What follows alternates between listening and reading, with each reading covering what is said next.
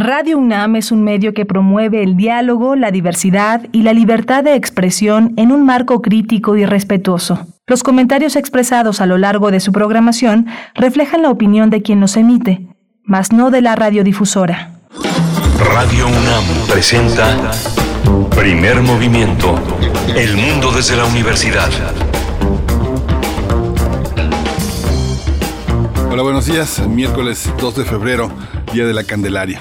Estamos conectados al gran estado de Chihuahua como todos los días de 6 a 7 de la mañana con Ciudad Cuauhtémoc y Ciudad Juárez, tres grandes ciudades bajo una misma programación que no es usual porque a lo largo del día tienen sus propios espacios, sus propias maneras de dirigirse al ámbito local. Hoy está en la radio universitaria, en Radio UNAM, en los controles técnicos Socorro Montes, estamos en Adolfo Prieto 133, está Frida Saldívar al mando de esta orquesta en la producción ejecutiva, Violeta Berber en la asistencia de producción y mi compañera Berenice Camacho en la conducción de este espacio. Berenice, buenos días. Buenos días, Miguel Ángel Quemain. Buenos días a la audiencia, a Radio Universidad de Chihuahua y también a quienes están en el 96.1 de la frecuencia modulada aquí en Ciudad de México, donde sea que nos estén escuchando, también si lo hacen en www.radio.unam.mx, Día de la Candelaria. Miguel Ángel, que levante la mano a quien le tocó eh, poner la, la olla de tamales en esta mañana, pues vayan compartiendo si les tocó o no la foto del niño. En fin, pues estamos aquí llegando a este 2 de febrero y tendremos pues diversidad de contenidos esta mañana como solemos hacer aquí en primer movimiento. Iniciamos con teatro. Va a estar Alejandro Chávez Flores, intérprete de la obra El Gran Salto que se presenta eh, los miércoles a partir del próximo miércoles, del miércoles 9 de febrero y hasta el 2 de marzo eh, en el Teatro Sergio Magaña. Vamos a ver de qué se trata para iniciar esta mañana. Vamos a tener también las fonografías de bolsillo, como todos los miércoles, con el escritor Pavel Granados, escritor, cronista, dirige también en sus ratos libres la Fonoteca Nacional, o lo que le ocupa la mayoría del tiempo, pero un imaginador tiene más tiempo para la imaginación que para la burocracia. Pero bueno, va a estar Pavel aquí con nosotros hablando de los repertorios que irrumpieron en la Segunda Guerra Mundial en países como el nuestro, que tiene una gran influencia de los Estados Unidos. En la segunda hora, en nuestra nota nacional, bueno, eh, cuestiones mucho menos alentadoras, la seguridad alimentaria por el alza del precio en los alimentos. Vamos a conversar al respecto con la doctora Alejandra Cantoral, quien coordina la Clínica de Nutrición de la Ibero. Vamos a tener también la ley minera, la, Suprema Corte de Justicia de la Nación y los derechos de los pueblos y comunidades originarios. Vamos a tratar el tema con Alejandro Marreros. Él es integrante del Consejo Tillat Tlali de los pueblos eh, que justamente enfrentan una situación de gran desventaja y de gran polémica y de gran lucha frente al empuje de los mineros. Por supuesto, esta ley minera que pues se presenta hoy en debate en la Suprema Corte de Justicia, hay que poner toda la atención sobre estos temas. Tendremos poesía necesaria en la tercera hora. Yo tengo el gusto de compartir una propuesta poética para la mañana de hoy. Vamos a ver también en el tema de la mesa del día violencia patriarcal en instituciones de educación superior. Esto se trata de una nueva sección en la revista Debate Feminista, esta gran revista que se llama Debate Feminista y vamos a hablar con una de sus fundadoras, una escritora, una ensayista, una profesora eh, muy importante en este terreno que es Hortensia Moreno. Ella dirige la revista Debate Feminista y es investigadora del CIEG UNAM y es doctora en ciencias sociales, feministas, escritora, editora. Recibe un nuevo capítulo en esta eh, revista icónica, simbólica para el feminismo en, México y que ha sido también una brújula para el feminismo internacional. 30 años ya tiene esta, eh, bueno, no, sí, 30 años. Bueno, ahorita se me confundió un poquito la fecha, pero de esta, de esta edición Debate Feminista que ahora logra una alianza con Open Gender Journal y con la Universidad Libre de Berlín. Vamos a ver de qué se trata, pues ni más ni menos que con Hortensia Moreno, una de las fundadoras de esta, de esta revista. Y tendremos también el cierre con el doctor Pinio Sosa, hoy miércoles, cierre eh, broche de oro en esta mañana, el crisol de la química para hablar de la madera, la celulosa y las muñecas de Sololoy. El doctor Pinio Sosa es académico de tiempo completo de la Facultad de Química, dedicado principalmente a la docencia y a la divulgación de la química. Lo tendremos hoy miércoles para cerrar el programa. Bueno, nos vamos ahora con nuestra información sobre COVID-19 a nivel nacional, internacional, de la UNAM, por supuesto, y recomendaciones culturales. COVID-19. Ante la pandemia, sigamos informados. Radio UNAM. La Secretaría de Salud informó que las últimas 24 horas se registraron 829 nuevos decesos, por lo que el número de fallecimientos por esta enfermedad COVID-19 aumentó en México a 306.920.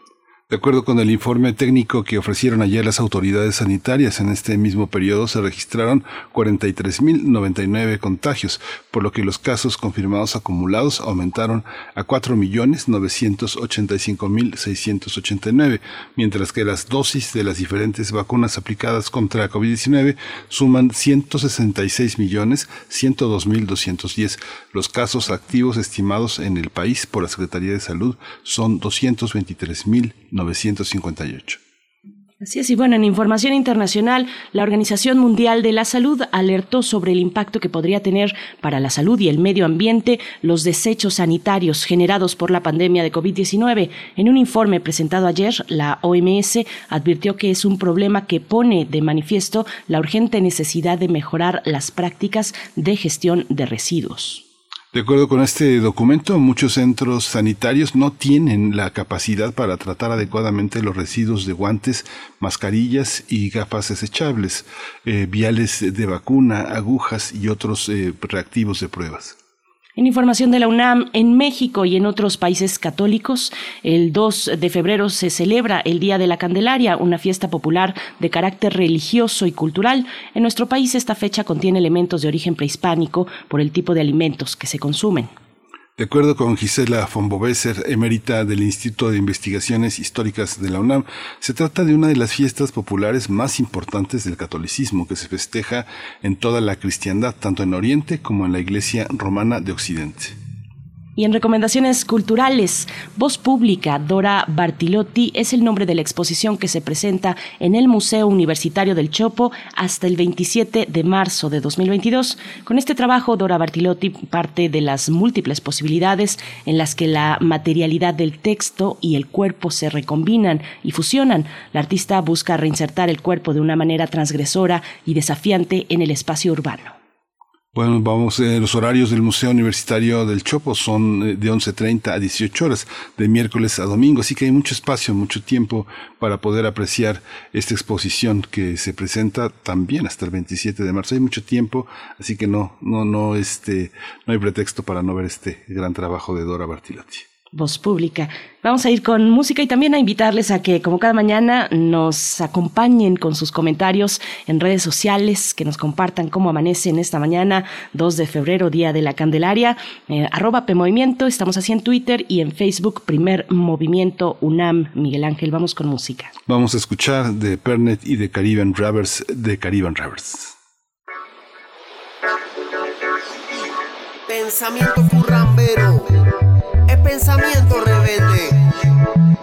Óptimo, óptimo, óptimo, positivo.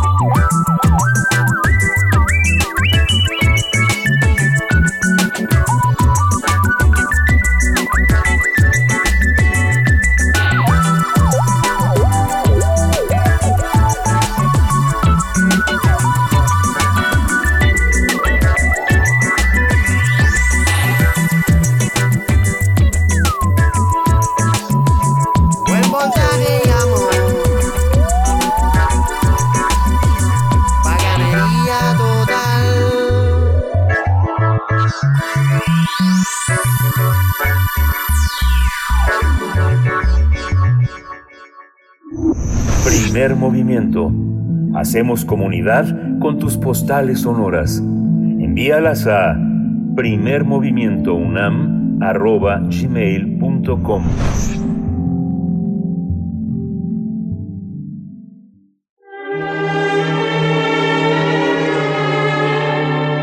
Teatro, teatro, teatro.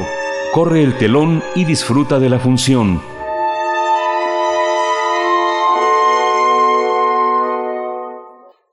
El 9, del 9 de febrero al 2 de marzo, Flores Teatro Danza va a presentar El Gran Salto en el Teatro Sergio Magaña, que forma parte del sistema de teatros de la Ciudad de México. Se trata de una coproducción México-Italia de Flores Teatro Danza, dirigida por el coreógrafo Manuel Ronda, interpretada por Alejandro Chávez. El Gran Salto es una puesta en escena recomendada para mayores de 15 años, donde convergen la danza contemporánea y el teatro físico. La premisa central es la trascendencia y superar los límites. El personaje protagónico se mueve entre lo biográfico, la realidad y la ficción para establecer una conexión con el público. Las funciones de El Gran Salto se llevarán a cabo los miércoles a las 20 horas. Cabe señalar que esta obra ya fue presentada en el Encuentro Nacional de Danza 2019 y en 2021 fue acreedora eh, de México, Encuentro de las Artes Escénicas 2021 del Sistema de Apoyos a la Creación y Proyectos Culturales del FONCA. Vamos a conversar sobre esta puesta en escena en la que convergen diversos lenguajes escénicos.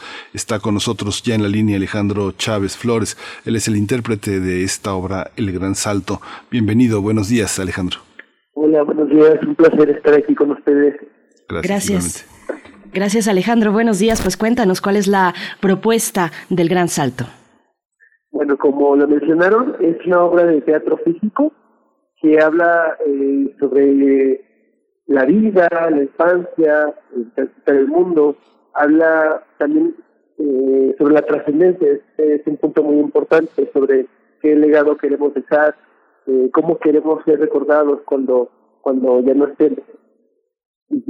Bueno, como ya lo mencionaron, también es una obra dirigida por Manuel Ronda, es un coreógrafo italiano.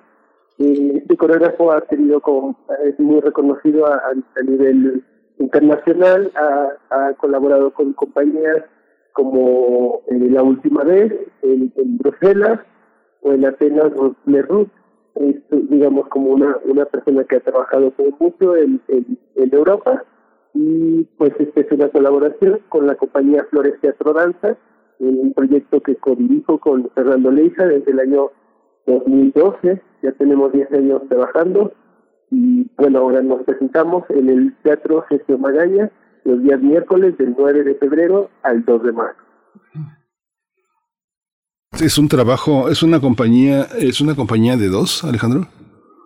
Sí, sí, sí, es un proyecto y pues estamos colaborando todo el tiempo con otros eh, creativos, otros directores, eh, también eh, tenemos como dos, dos líneas de trabajo, que es el, las producciones para, para niñas, eh, niñas, niños y niñas, este, y también tenemos eh, para público eh, general o, para adultos también.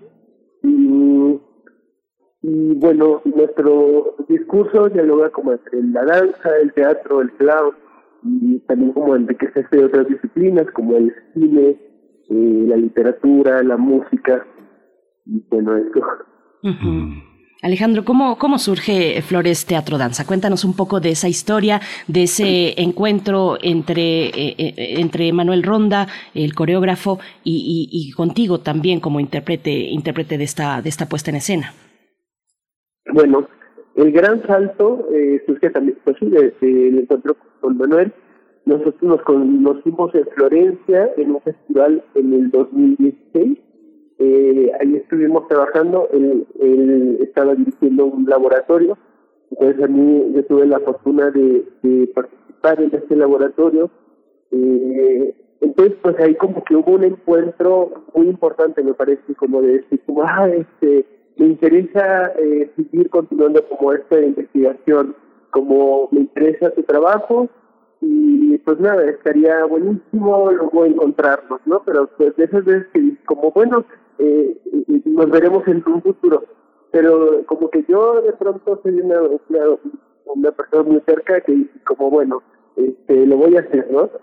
Entonces, pues eh, busqué las maneras de, traerlo a México, este, pues toqué muchas puertas realmente y pues de la 100 que toqué, o sea, una se abrió y si no, o sea, como bajo ahorros y, demás, no también como apoyos o eh, también eh, una residencia en el Centro de las Artes de, de playas de Rosarito. Yo soy de Baja California, de Tijuana.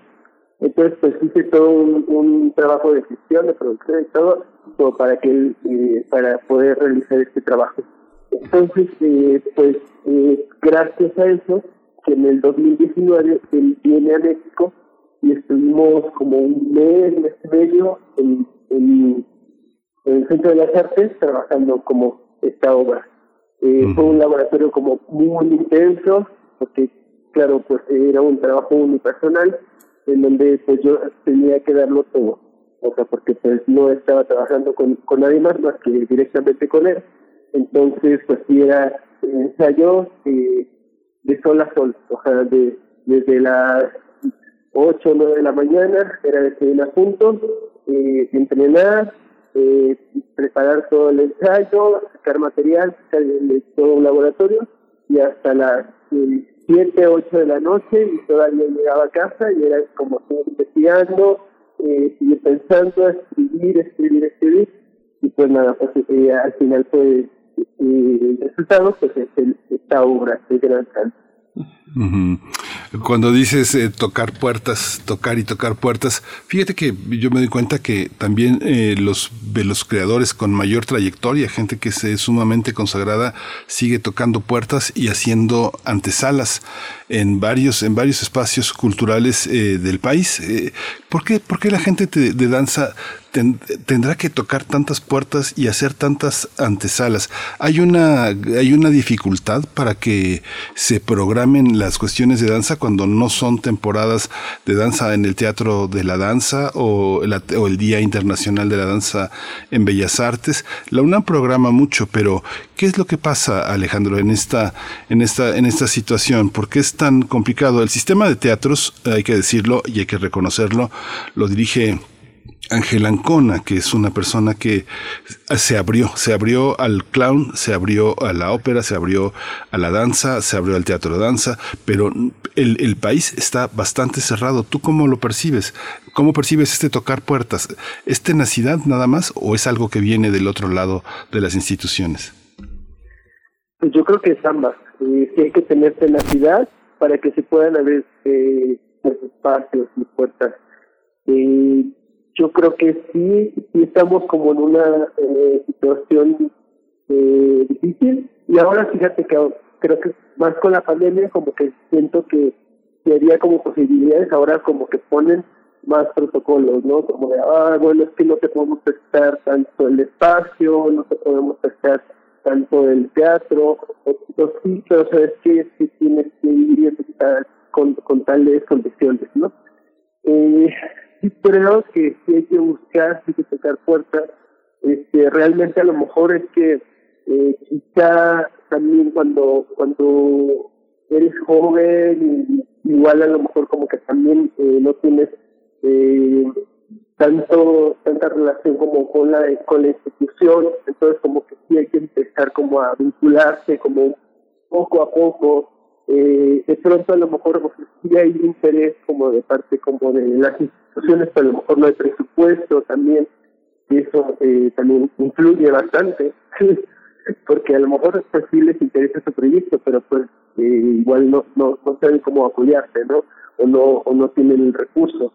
Este, también, ¿qué otra cosa puede, puede ser? Este, yo creo que sí, pues hay que buscar maneras como de, de poder eh, generar eh, proyectos artísticos, porque muchas veces a lo mejor no tiene que ser de la institución, a lo mejor es como, como sus propias eh, plataformas o incluso, bueno, no sé, eh, a veces es como por funciones o a veces es como por eh, convocatoria o a veces es por la gente.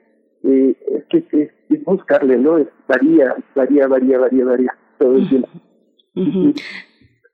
Alejandro, y también nos contabas que te dedicaste en algún momento a escribir, escribir y escribir. Eh, ¿Cuáles son las, las características de, de, la, de dramaturgia, del tratamiento de una obra que incorpora a la danza también en el espacio escénico? Pues mira, en general no es una obra lineal, o sea, no es como, no tiene un principio y un fin. Eh, realmente creo que está eh, llena de, de momentos, llena de personajes, llena de eh, lugares, situaciones, eh, ficciones, eh, realidades también, donde cada uno como espectador se puede identificar. Entonces, eh, como que una dramaturgia, eh, pues yo creo que más bien es como un tema, ¿no? El, tema es la trascendencia y de ahí partimos, entonces de ahí se desarrolla toda una obra, pero igual a lo mejor son más como, como flashes, como, como un collage que, puedes identificar, aunque este, está pasando eso, o como una pintura que igual eh, yo la pueda leer de una manera, pero cada otra persona la puede entender como otro mensaje. En, el terreno de, terreno de las artes escénicas y sobre todo de la danza, a veces cuesta mucho trabajo justamente por su falta de difusión, eh, compartir con el público, el público que se va interesando, el público que apuesta a invertir su tiempo libre en conocer nuevas cosas. ¿Cómo entender esto? cómo entender una puesta eh, en escena. Quisiera, que eh, Alejandro, que nos contaras cómo, cómo, cómo se desarrolla, cuánto dura, cómo, cómo trabajas con la luz, cómo trabajas con el cuerpo. Es un bailarín que está vestido con ropa de calle, que tiene ropa de época, que se maquilla. Es una obra en la que cuando se habla de teatro danza hay textos, se habla. ¿Qué música eh, está armando la, la escena? Cuéntanos un poco en eso que llamas linealidad ¿Qué es lo que una persona que nunca ha ido a la danza, pero que sabe lo que es, que la ha visto en video, que sabe lo que es, este va, va a observar en las funciones que, a las que estamos invitando? Ok, bueno. Eh, son muchas cosas, pero bueno, igual te voy, te voy diciendo poco a poco, ¿no? Eh, bueno, primero me gustaría hablar un poco del espacio donde va a suceder la, la, escena. Este, este espacio es un teatro que se llama Teatro Sergio Magaña. Eh, era un convento y ahora es, eh, un teatro. Entonces como que eso lo hace un espacio único y lleno de historia. Y también de hecho entras y es una capilla, tal cual. Eh, capilla y dentro de la capilla hay murales, entonces como que ya eh, entrar como a ese lugar como que se vuelve como algo sagrado, o sea, totalmente.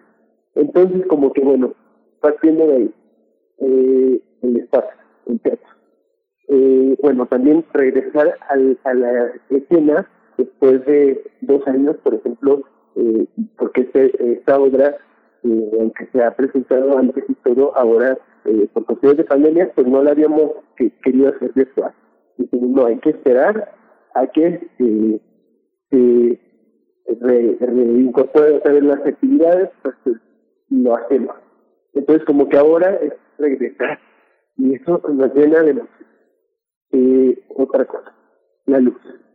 La iluminación, ahora estamos colaborando con un eh, iluminador eh, que trabaja muchísimo para artes escénicas, que se llama Mauricio C. Eh, pues realmente justo hoy este, vamos a hacer como todo un diseño, eh, él va a ver la obra, pues, que también eh, yo creo que se va a enriquecer muchísimo desde su visión artística y desde su creatividad, pues todo el tema de la iluminación y todo lo que vamos a viendo para que, claro, como que dialogue con el cuerpo del bailarín actor. Eh, bueno, yo soy el, el, el actor, bailarín, mi formación es como bailarín, pero realmente yo creo que en estos momentos eh, como que yo, la, la danza, el teatro, el performance, creo que se vuelve mucho más amplio.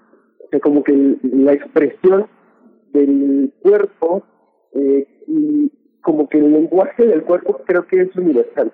Entonces lo que yo eh, lo recomiendo a la gente que no está acostumbrada a ver teatro o danza, los invito a que vayan, a que vayan, que disfruten y que realmente eh, no tengan que eh, poner como, ah, bueno, aquí eh, tengo que darle como una explicación a todo, ¿no? Sino que más bien como que vayan, sienten, y que sea como un niño que realmente está ahí y que disfruta y que se deja imaginar, que se deja envolver, que se deja eh, crear mundos imaginarios, o sea, realmente que se deja como absorber por escenas, como, como ves, como una película, que realmente a veces puedes tener como una lectura o puedes conectar con cierto momento donde el actor dijo como tal frase o donde hay tal situación que dices como, ay, bueno, yo he estado como en ese lugar.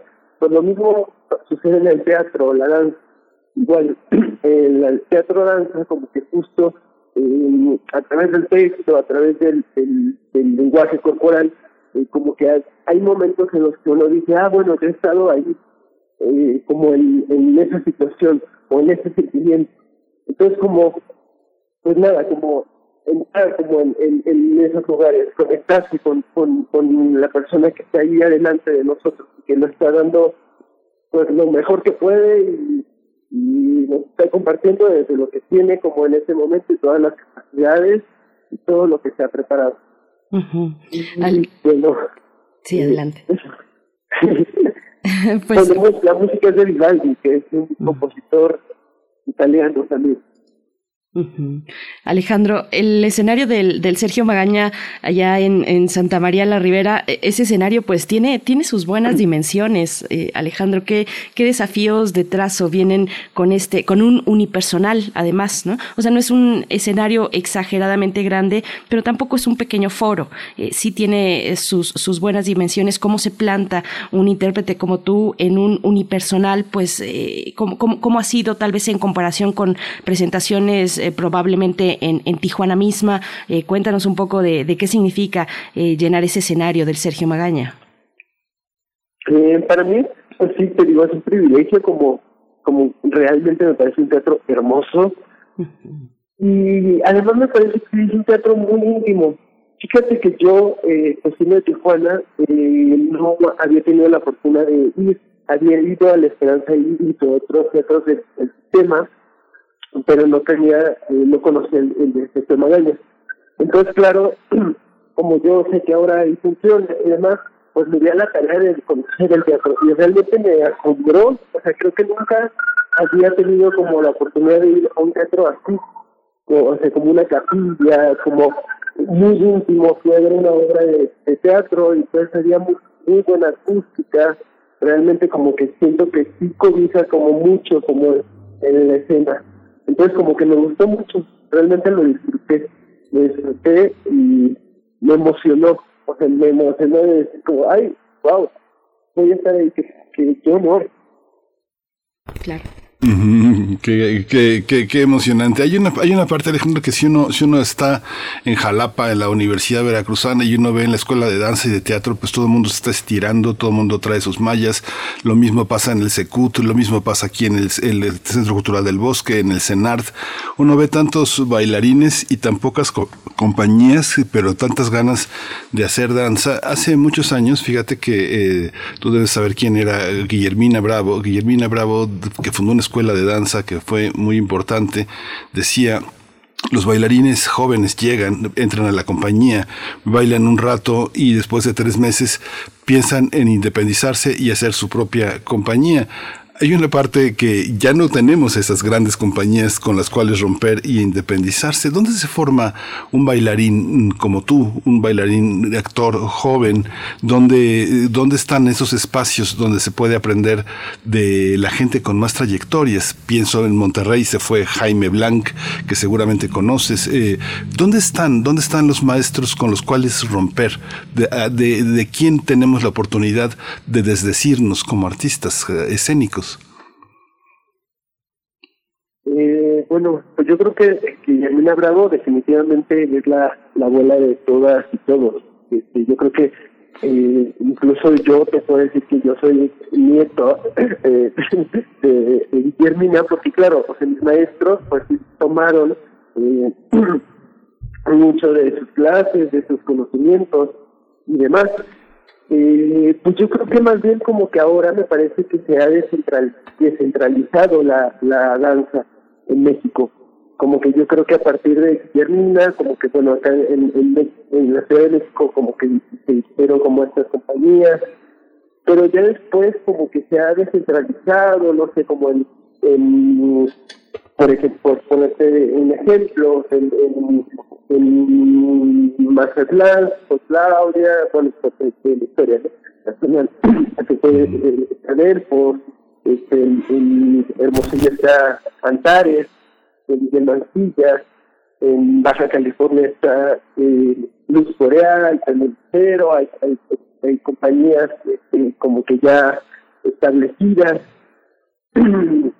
Y así también como en el interior de la República, como no sé, Morelos también, Órale, o sea, como que, que realmente creo que es interesante eh, cómo se ha descentralizado y cómo las nuevas generaciones pues ya son hijos de estos eh, hijos, o sea, como que, entonces como que ya nos estamos eh, esparciendo por todo México. Y a me encanta, me encanta porque de pronto eh, como que uno hace relaciones, entonces como que de pronto pues ya es como, ay, bueno, eh, entonces puedo eh, conectar mi obra o puedo, eh, no sé, presentarme de pronto en Tijuana, eh, con, en, en algún encuentro que haga Luke, o de pronto puedo ir a, a o de pronto puedo ir a, a no sé, Emeria, este, que está crecida, o sea, como, como, de pronto como que siento que en estas clases como que pronto se vuelve como más como una plataforma de,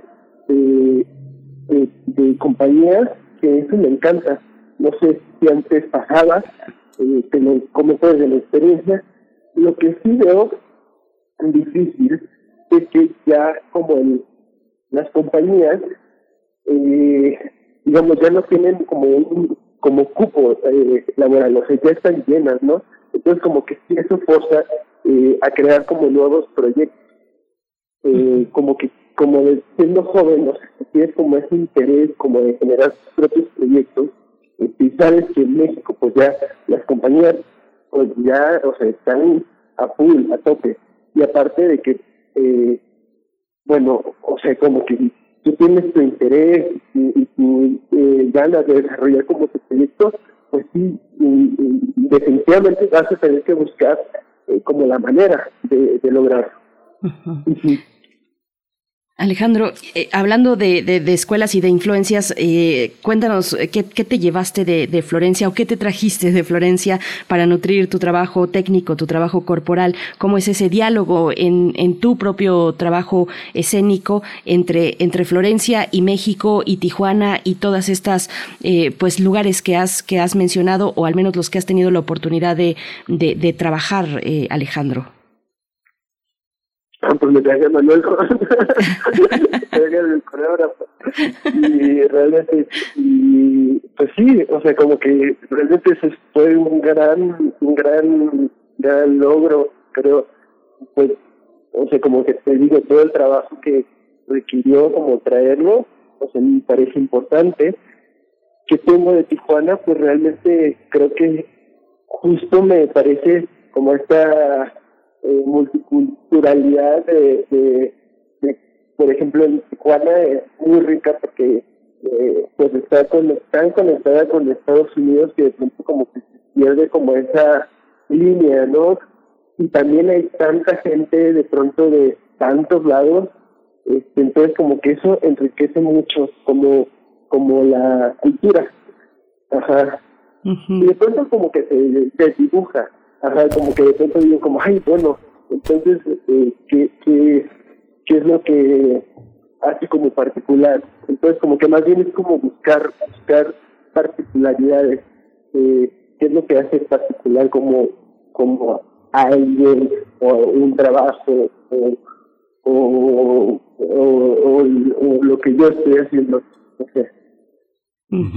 Es que justamente Tijuana tiene todo el corredor. Mi compañera Berenice Camacho estuvo hace también unos meses en San Francisco y el corredor Tijuana, San Diego, bueno, San Isidro, Tijuana, San Diego, Los Ángeles y San Francisco son San Francisco y Los Ángeles es, extraordinario. Mucha gente, mucha gente del norte, de Sonora, de Chihuahua, de Coahuila, están, están en ese, en ese corredor. Incluso en mucha gente de danza, a pesar de que parece tan lejos Tijuana de Arizona, mucha gente está de Tijuana está en Arizona, en la universidad que tiene muchos espacios para, para la danza. ¿Cómo es ese corredor? ¿Cómo, cómo, cómo son los tijuanenses, eh, los baja californianos en ese sentido, teniendo al mismo tiempo tanto interés eh, de fundaciones norteamericanas para apoyar las artes en, en, el Estado. Eh, ¿Eso es posible o ya es, ya es un sueño que, que ya, se, ya nos despertamos de ese sueño? ¿El SECUT trae cosas importantes en ese tipo de convenios o solo es un aparador donde desfilan los, eh, los artistas de, de, la federación? Sí, definitivamente creo que en general siempre se podría hacer más, ¿no?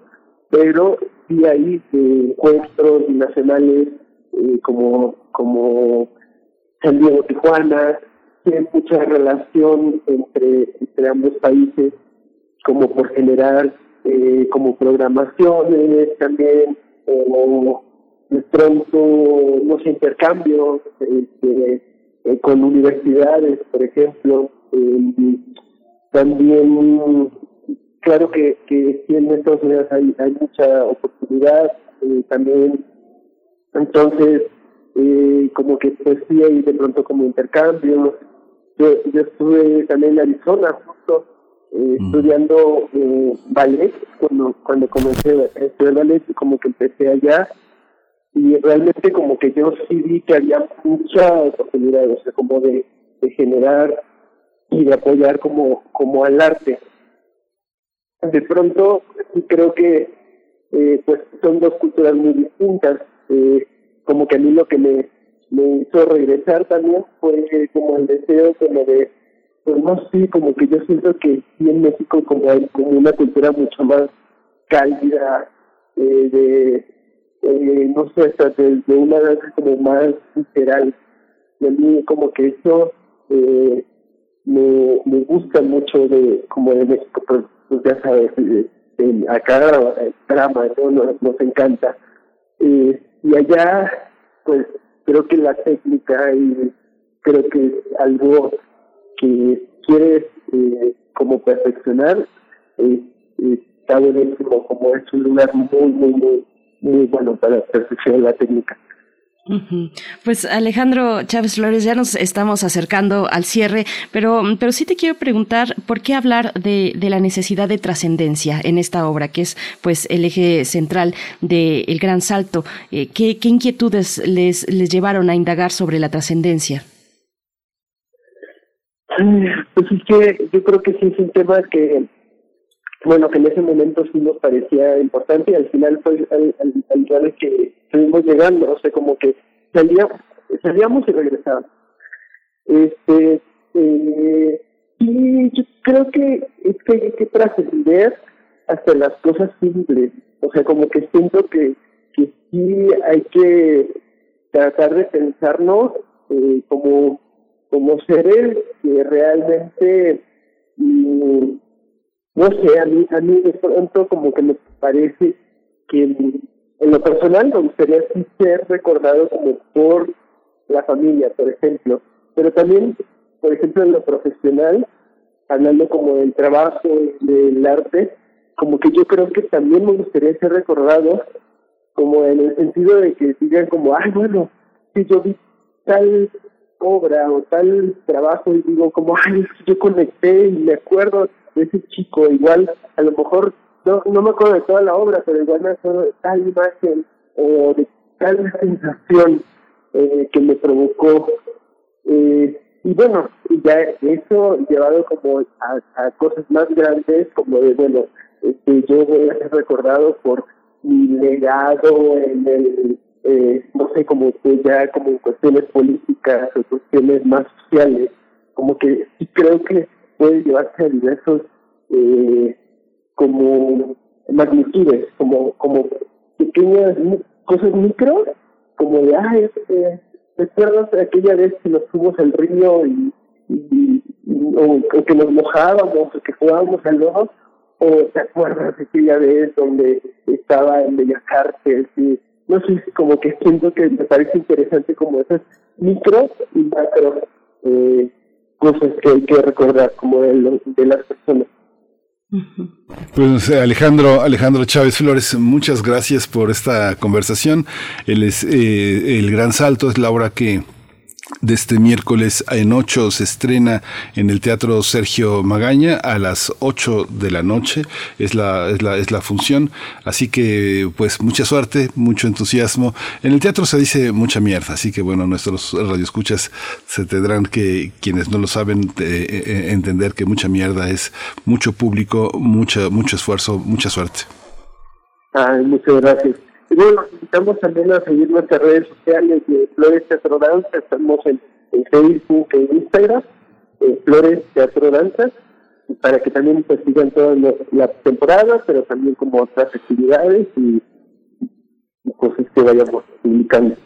Gracias. Muchas gracias, Alejandro Chávez Flores. No se pierdan el gran salto en el Teatro Sergio Magaña, allá en eh, Santa María, La Ribera, en Sor Juana Inés de la Cruz, número 114, los miércoles que restan de febrero, a partir del 9 de febrero y hasta el 2 de marzo a las 8 de la noche. Ya estamos escuchando la música a continuación, Miguel Ángel. La música a continuación que estamos, que estamos escuchando es justamente Quantic, que es eh, Time is the Enemy.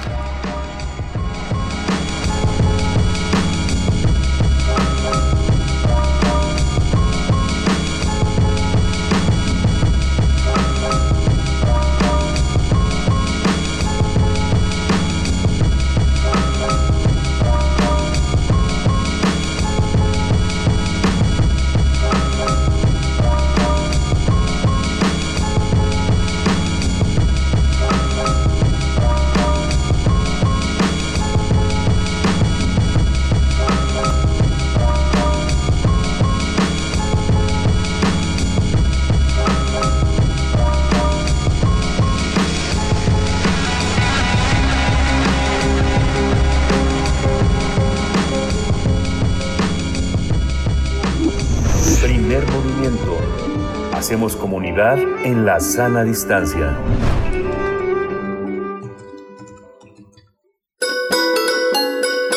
Fonografías de bolsillo.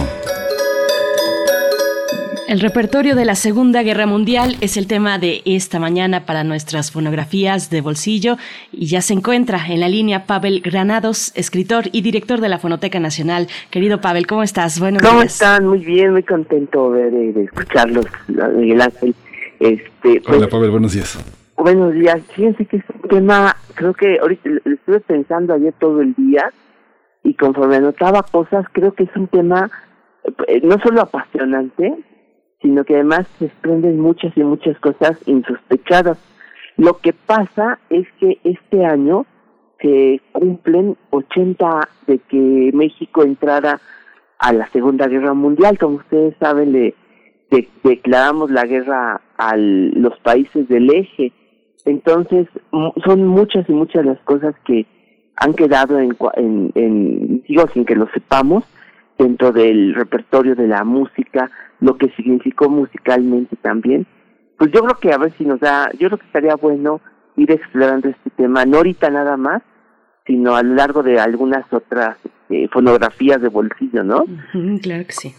Una de las cosas es que, bueno, la canción que quedó para siempre de la guerra mundial es Bésame mucho.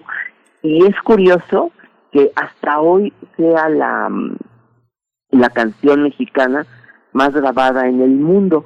Y también yo creo que es interesante saber que desde 1941 se sabía que era la canción favorita de los soldados que iban a pelear allá en Europa, eh, la canción y en Asia, la canción favorita de, de los soldados, o como le dijo Mario Talavera a Consolito Velázquez, era la canción favorita de los, de los soldados en el desembarco en Normandía, etcétera, muchos momentos eh, fue la canción favorita y esto se debía eh, quizá a, o bueno, yo pienso que se debía a que en esos momentos la industria radiofónica mexicana fue tan poderosa, tan potente, que los programas de, de la Ciudad de México, los programas del XW, se, gracias a las, a las repetidoras, a las antenas de la estación, llegaban en los momentos estelares de, de, la W, es decir, en la, en la noche, en los conciertos de gala que se hacían, la música mexicana se escuchaba en Estados Unidos y se escuchaba hasta Inglaterra, en Inglaterra. Bueno, había también eh, en estos momentos la XEWW, es decir, la onda corta de la W, lo que hacía que también las canciones mexicanas se escucharan en todos lados. Pero también es que hubo, eh, por ejemplo, un cambio en la en, en, la, en el en, la música mexicana, en el bolero, por ejemplo, porque eh, se empezaban a escuchar, a diferencia de esos boleros modernistas de los años 30, en que Agustín Lara o Gonzalo Curiel decían cosas de lo más, más retorcidas retóricamente, eh, los jóvenes compositores que se dieron, que se comenzaron a escuchar y empezaron a componer sus canciones en tiempos de la Segunda Guerra Mundial, hablaban más bien de la sinceridad. Yo creo, en algún momento escribió el dramaturgo Héctor Azar eh, acerca de que la Segunda Guerra Mundial, pues eh, le decía a los enamorados, ahorita estamos aquí, pero quién sabe mañana, a lo mejor mañana nos tendremos que despedir y lo que nos queda es amarnos, tenemos que sacrificar todo por el amor que puede ser, esta noche. De ahí pesaré mucho como si fuera esta noche la última vez, pero también muchas otras canciones que hablan del amor, este, pues, eh, como la única posesión de los amantes, pues el instante, ¿no? Entonces hay un repertorio grande, grande de la en la Segunda Guerra Mundial de, de canciones que hablan de del instante, de la sinceridad, de cómo los, el amor debe ser hablar con sinceridad, como dice una canción, yo quiero que comprendas vida mía que tu amor y mi amor no pueden ser, no pueden ser, que decía una una compositora María Alma, pero hay muchos eh, compositores como eh, pues Miguel Ángel Pasos, como Federico Baena, como Alfredo Parra, que hoy soy hoy son muy poco conocidos, pero en esas épocas eran los compositores de moda, los compositores que se opusieron al reinado de Agustín Lara, el compositor que era eh, el que decidía cómo, cómo referirse al amor, ¿no? Pero también son las épocas, ah bueno, hay otra cosa que les quiero decir, fíjense ustedes que en la fonoteca tenemos la colección de la XCX, que aunque se fundó en 1947, por alguna razón guardaba documentos anteriores, es decir, de la eh, documentos de radio anteriores a 1947, en donde escuchamos por, única vez la voz del presidente Manuel Ávila Camacho o boletines de la guerra mundial que se transmitían aquí en México. Eh, bueno, ¿qué otras canciones quedaban? Aunque parecía que era muy trágico el mundo, estaba esa canción Humanidad hoy de ti me separa el deber, quiera Dios que mañana nos volvamos a ver, de Alberto Domínguez.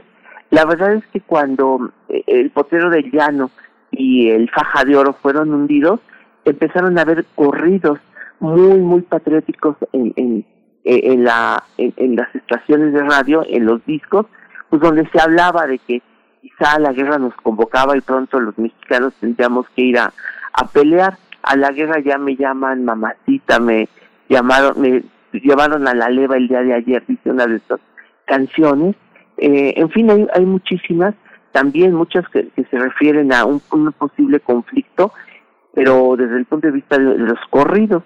Así que, bueno, había una canción muy divertida, eh, que bueno, porque, ¿qué, ¿qué es lo primero que se pensó? Que a lo mejor, pues si le declarábamos la guerra a los países del eje, pues habría que estar preparados para una pues hacer simulacros de de alguna invasión, de algún bombardeo por parte de Alemania o de Japón, entonces pues la gente ah, tenía que hacer ese tipo de simulacros, empezaban a ver coches que recorrían la Ciudad de México con sus bocinas y la gente tenía como pues, tenía que prepararse y lo, la indicación era refugiarse en los cubos de los edificios. Entonces había una canción en que una muchacha eh, venía un apagón y la gente corría y tenían que refugiarse en los cubos. Entonces una muchacha se refugia, está el apagón y entonces en pleno eh, eh, cubo de ese edificio un señor empieza a acercarse a una muchacha indefensa, le empieza a tratar de dar un beso, de, de, pues, empezar a, meterle mano a este, este señor, se prende la luz y resulta, dice esta muchacha, dice, era mi papá. Esto se quedó en una canción que cantaba Toña la Negra, que seguramente algunos recuerdan, que se llamaba El apagón. Bueno, lo que traje para esta mañana, pues de recuerdos bélicos, aunque les digo a ver si pronto nos dedicamos a hablar de más aspectos de la guerra mundial, porque se hicieron marchas. Hasta Agustín Lara hizo el cantar del regimiento y había la publicidad y todo se dejó sentir por la Segunda Guerra Mundial, pues traje una cantante que, pues, eh, yo creo que eh, la cantante ranchero, yo creo que de la Segunda Guerra Mundial, de las más conocidas, La Panchita. Y esa es una canción que se llama Hace Muchachos. Es un corrido de Donato Gil, que grabó La Panchita con el Mariachi Vargas, y también lo mismo, si, si nos llega el momento de partir para la guerra, pues hay que partir con con valentía, con patriotismo. De eso se trata este corrido que se llama A qué muchachos y que se grabó hace 80 años porque eran los momentos en que México estaba a la Segunda Guerra Mundial. Esta es la canción que traje para esta mañana de, en que recordamos estos 80 años. Pues, del ingreso de México en la guerra mundial. Sí, es muy interesante, es muy interesante, Pavel, porque justamente eh, hace unos días hablábamos con José María Montilla, que es un actor que ha vivido varios años en Europa y nos hacía una acotación como en Europa, en muchas partes, no se siente la presencia de Estados Unidos como aquí. Aquí en la posguerra se vive de una manera distinta como se ha vivido en otros horizontes, ah, incluso anglosajones como Inglaterra, Francia y Alemania tienen otra percepción, así que ahora lo que lo traigas también nos invita a confrontar también con otras geografías. Muchas gracias, Pavel, por esta, por esta sugerencia. Ahí estaremos platicando de este tema. Sí, gracias, Pavel. Pues nos despedimos, Berenice de la Radio Universidad de Chihuahua. Nos encontramos mañana eh, de 6 a 7 y pues quédese con nosotros. Vamos a escuchar esta propuesta de Pavel Granados y volvemos en unos minutos.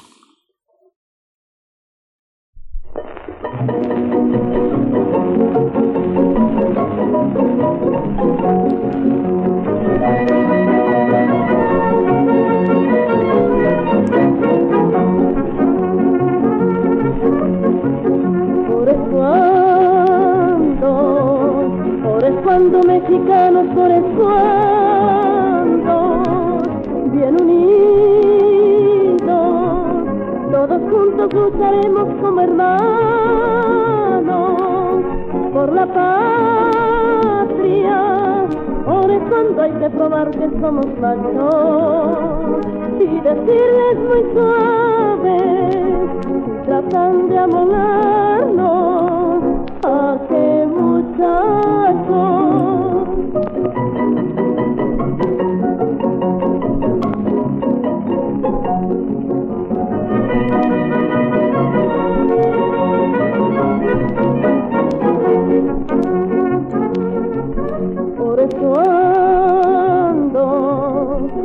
ando mexicanos, por eso ando, probaremos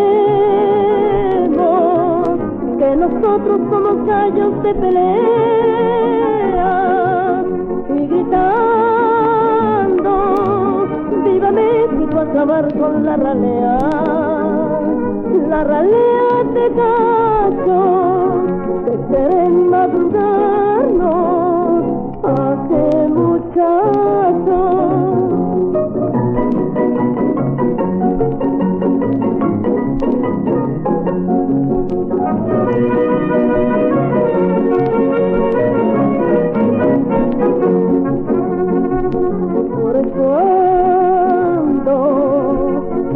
cuando mexicanos por a las armas patitos ya solo el grito de guerra deberemos apoyar al presidente que está mayor decirle al extranjero que trate de oprimirnos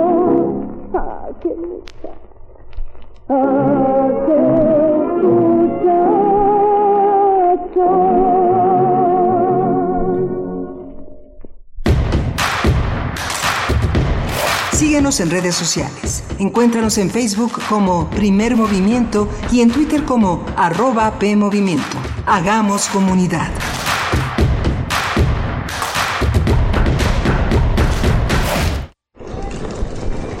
Hola Juan. Hola Oscar. ¿Ya te has dado cuenta que llevamos mucho tiempo juntándonos en esta transmisión? Y ahora nos juntamos para hacer este promocional de nuestro propio programa. Sí, hombre, por, en esta ocasión no es así un encuentro casual. Las Esquinas del Azar, todos los martes a las 10 a.m. y retransmisión los sábados a las 4 p.m. por el 96.1 de FM. Radio UNAM. Experiencia sonora. Hipócrates 2.0 Mantenerse informado es parte importante de la vida. La información nos da la oportunidad de tomar las mejores decisiones, principalmente para la salud. Soy Mauricio Rodríguez, conductor de Hipócrates 2.0, donde cada semana llevamos para ti los mejores contenidos y especialistas en materia de salud. Escúchanos. Hipócrates 2.0, martes a las 18 horas, por Radio UNAM. Experiencia sonora. En México, el sol sale para todos. Buscando el bienestar de la gente. En el PRD creemos que las decisiones deben ser de todas y todos los mexicanos y no de una sola persona. Porque queremos que todas y todos vivan mejor. Impulsamos apoyos económicos para que se superen los más necesitados y no para pedirle su voto. Exigiendo servicios de calidad en educación, salud y vivienda. Eso es un México más justo y con la participación de todas y todos podemos hacerlo. El sol sale para todos. PRD.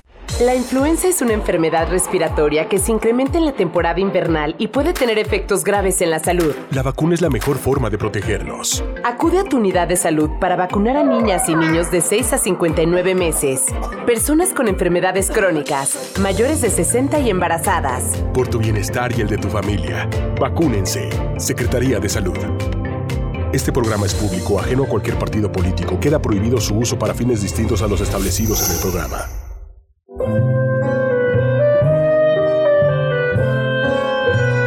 Gabinete de Curiosidades. Estrena nuevo horario. Todos los sábados a las 5.30 de la tarde por el 96.1 de FM o en radio.unam.mx y explora con Frida Rebontulet y sus almas hertzianas, las sonoridades extrañas, antiguas o poco conocidas que las sombras del tiempo nos han dejado. Únete a esta expedición que lleva ya seis años al aire. Radio UNAM, Experiencia Sonora.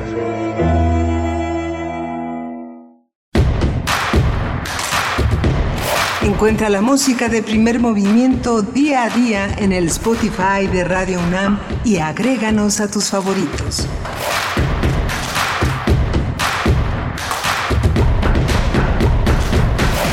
Muy buenos días, ya estamos de vuelta en primer movimiento, llegamos a nuestra segunda hora de transmisión, hoy que es miércoles 2 de febrero, día de la Candelaria, y pues ya nos están llegando algunos eh, comentarios sobre quién va a poner los tamales, eh, quién ya se puso a hacerlos pues desde tiempo antes, porque pues eh, por acá decían, a ver quién, quién hace los tamales, no, pues es que eso se tenía que acordar previamente, porque toman su tiempo para tener unos buenos tamales, pero hay muchos buenos lugares también y a buen precio, bueno, ahora que estamos con esta cuestión del alza de, precios en alimentos, pero hay buenos lugares en donde sea que nos encontremos en este país para encontrar algunos eh, ricos tamales en este día y festejar un poco. Pues bueno, también saludamos a la radio Nicolaita, estamos con ustedes de 8 a 9 de la mañana a través del 104.3. Llegamos así a Morelia. Saludos a la Universidad Michoacana de San Nicolás de Hidalgo, acá en cabina, en Ciudad de México se encuentra Frida Saldívar, eh, en presencia, Frida Saldívar en carne y hueso eh, en, la cabina, en la producción ejecutiva, en compañía de Socorro Montes en los controles técnicos, Miguel Ángel Quemain en la voz, en la conducción, en las reflexiones de este espacio. ¿Cómo estás, querido? Hola, Berenice, muchas gracias, buenos días a todos. Pues sí, los tamales, ahora los espacios eh, gourmet, no sé, me imagino que uno en la ciudad de Seúl o en Taipei o en, eh, debe uno poder conseguir tamales enlatados. Hay una serie de paquetes que se ofrecen eh, en, en, la red que son, que son interesantes. he, estado, he, estado, he estado viendo ahora mucho cine coreano y me doy cuenta de que he consultado muchas cosas de Corea y la cantidad de cosas se ven de guacamole, nopal, eh, tamales. Es muy, muy, muy impresionante cómo se ha internacionalizado eso que se llama gourmet. No imagino cómo saben, pero deben de estar, deben de estar ricos para, para, para el gusto coreano, probarse unos tamales, eh, sobre, todo, ¿sabes de qué son? Los tamales verdes son los que más éxito tienen en Corea. Eh, es algo muy interesante, pero bueno, en México en cada esquina uno tiene que andar cuando sale uno a trabajar a Radio Nam, a la cabina uno tiene que andar sorteando a los eh, jóvenes que están en sus triciclos eh, listos para apostarse en diferentes esquinas de la ciudad con sus ollas de tamales y de atole para, para vender eh, desde muy temprano aquí en la Ciudad de México. ¿no? Pues sí, compártanos cómo van esos preparativos para los tamales. Yo tengo mis favoritos por allá de Cuapa, eh, no voy a decir exactamente dónde, pero, pero son deliciosos. Muy cerquita de, de, Galerías Cuapa. Mm, nos dice Re Guillermo, hola, buenos días. Aquí entre hojas, echando suerte, a ver quién va por los tamales y atole o a ver quién los hace. Eh, bueno, pero eso se pacta desde antes. Re Guillermo no se deja al azar una cosa tan importante. Flechador del Sol dice 2 mm, de febrero que la señora Jesusa Rodríguez haga un gran papel como embajadora, dice Flechador del Sol. Bueno, en otros temas, la Inquisición, el pensamiento traiciona, pregunta. Mm, escuchando con atención, un fuerte abrazo. Verónica Ocampo dice, escuchemos radio. Sí, Verónica, gracias por estar atenta. Saludos para ti. Eh, Rosy Laura también siempre muy entusiasta. Dice, ¿con quién más? Primer movimiento, vamos, nos dice. Mm, Miguel Ángel G. Mirán también por acá comentando. Armando Cruz, saludos. Eh, Crisia, Refrancito también nos dice muy buen miércoles de fonografías de bolsillo y de regreso a clases presenciales, dice Refrancito, a la guerra vamos sin miedo, pero con precaución y con la compañía de primer movimiento y también la danza, pues mucho mejor. Qué interesante lo que narra Pavel Granados, la música en la historia. Pues bueno, ahí están estos comentarios. También nos decía, así ah, por acá, Alfonso de Alba Arcos, olla de tamales, una docena por austeridad republicana y ya se me hace mucho. Muy buen día, jóvenes radialistas. Bueno, gracias, gracias a ustedes por sus comentarios. Y bueno, pues tenemos una hora interesante por delante, todavía dos, pero en esta, pues temas importantes, Miguel Ángel. Sí, vamos a tener temas eh, muy interesantes, justamente de lo que ya comentábamos, el precio de la seguridad alimentaria y la relación que tiene con el alza en el precio de los alimentos. Vamos a tratar este tema con la doctora Alejandra Cantoral, ella coordina la Clínica de Nutrición de la Ibero, que es un espacio eh, de reflexión muy, muy importante para, para este, en este terreno, y la ley minera que también se asoma, como tú bien comentabas, esta, al inicio de la mañana, hoy se presenta, ¿verdad? Yanis. Así es, así es esta discusión que se había aplazado y que llega hoy a la discusión en la Suprema Corte de Justicia de la Nación. Vamos a ver, eh, pues, cuáles son las expectativas que se tienen. Eh, son muchas, son muy grandes por parte y la exigencia también es grande por parte de pueblos organizados en torno a sus derechos, a los derechos de los pueblos y las comunidades frente a la ley minera. Y pues, pues bueno, seguimos recibiendo sus comentarios. Por último, también saludos a Hernán Garza que desde muy temprano nos escribía, eh, ya esperando, dice, en espera de escuchar al doctor Betancourt mañana, les comparto mi columna más reciente, agradecido con Notas sin Pauta por su publicación. Y bueno, pues aquí nos, nos comparte la liga para, para acercarnos a esta publicación en notasinpauta.com. Se titula La película que necesitábamos para cambiar al mundo. Eh, esta película de No mires arriba. Eh, no, no he revisado tu nota, Hernán Pero lo vamos, lo vamos a hacer. Muchas gracias por compartirla. Y, pues bueno, por último, también Mirko Zun está por acá. Se me estaba escapando. Mirko Zun que nos da los buenos días. Gracias a todos y a todas por escribir. Vámonos con nuestra nota nacional. Primer movimiento. Hacemos comunidad con tus postales sonoras. Envíalas a primermovimientounam.gmail.com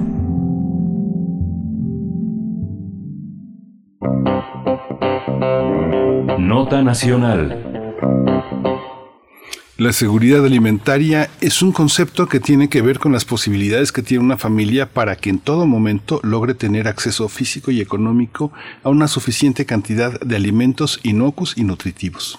Sin embargo, a inicios de 2022 de este año se dio a conocer que el índice de precios de los alimentos de la Organización de las Naciones Unidas para la Alimentación y la Agricultura registró un, un crecimiento de 28.1% en comparación con el 2020. Este incremento, este crecimiento es el más alto en los últimos 10 años.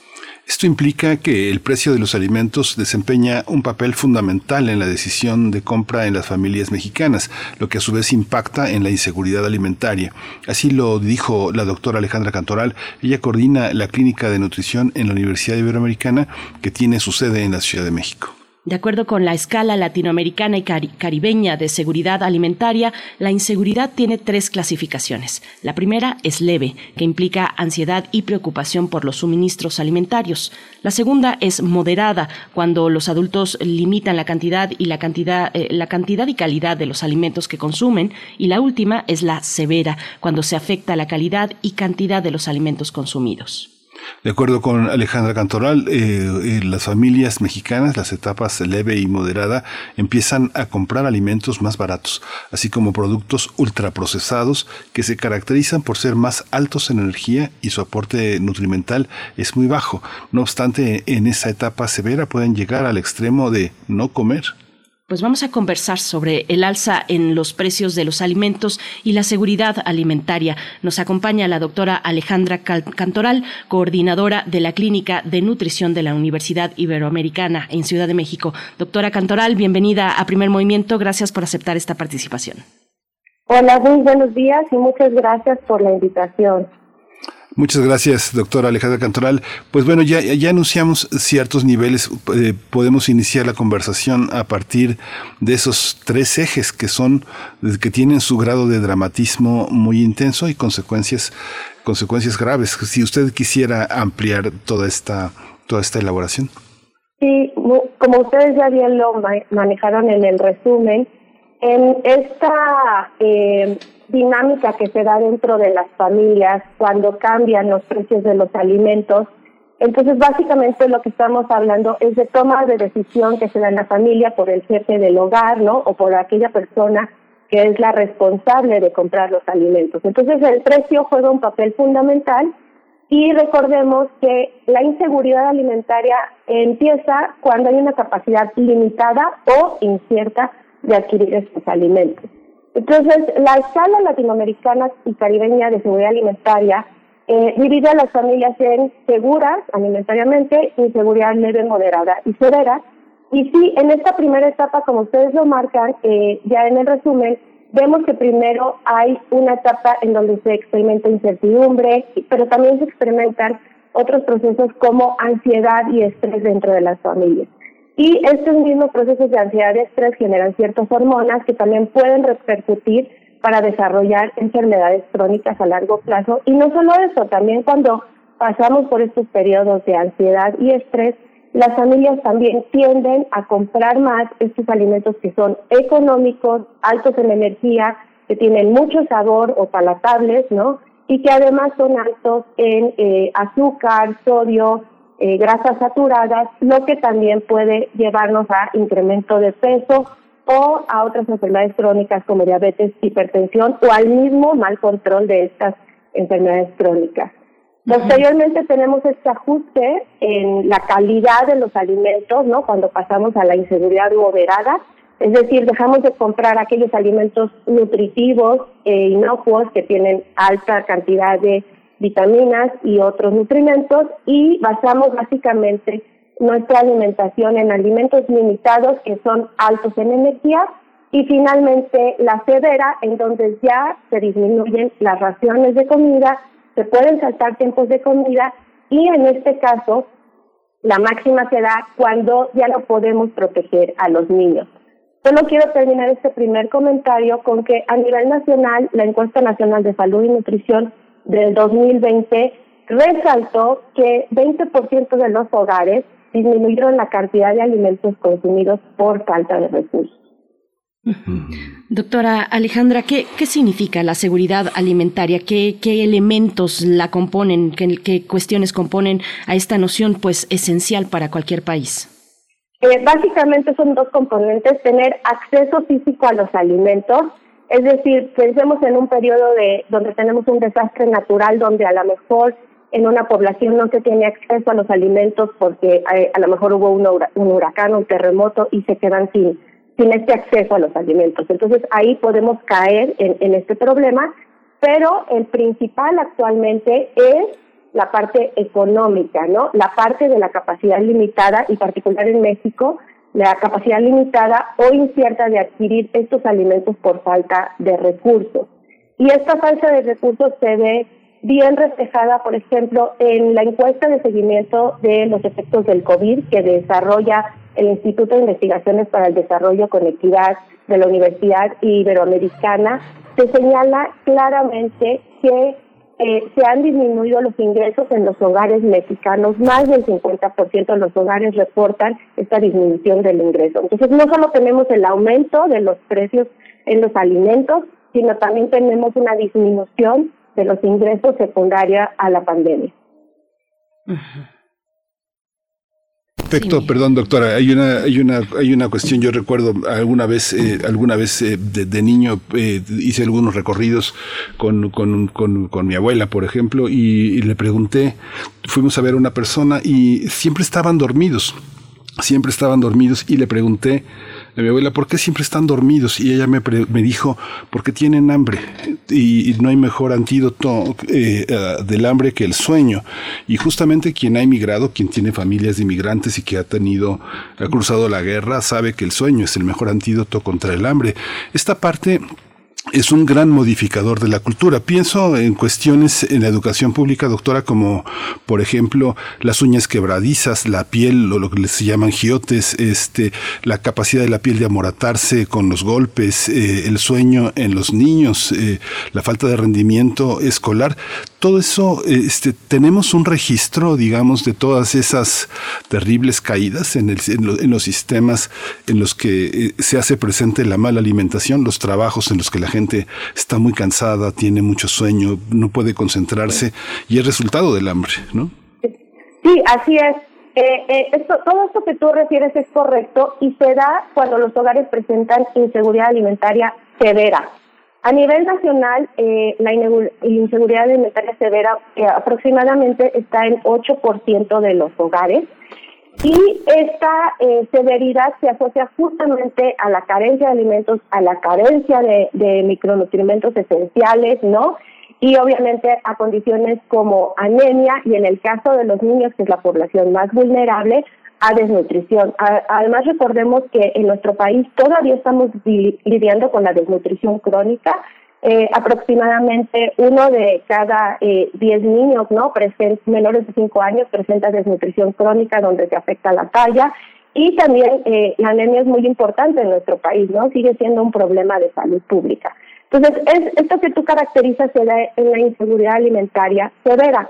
Sin embargo la mayoría de los hogares presentan inseguridad alimentaria de leve a moderada. Y entonces ahí que se da Hace unos años nosotros publicamos un estudio justamente utilizando los datos de, de, la INSANUT, en donde vimos que en las mujeres de hogares con, con inseguridad alimentaria entre leve y moderada, es decir, aquellos que solo presentan preocupación o que empiezan a cambiar el tipo de alimentos que consumen, ¿no? De alimentos nutritivos a, productos ultraprocesados, altos en energía, azúcar y bajos en vitaminas y micronutrientes, esas mujeres que viven en estos hogares de inseguridad alimentaria leve a moderada tienen eh, casi tres veces más posibilidad de tener al mismo tiempo sobrepeso y anemia, lo que llamamos la doble carga de la mala nutrición.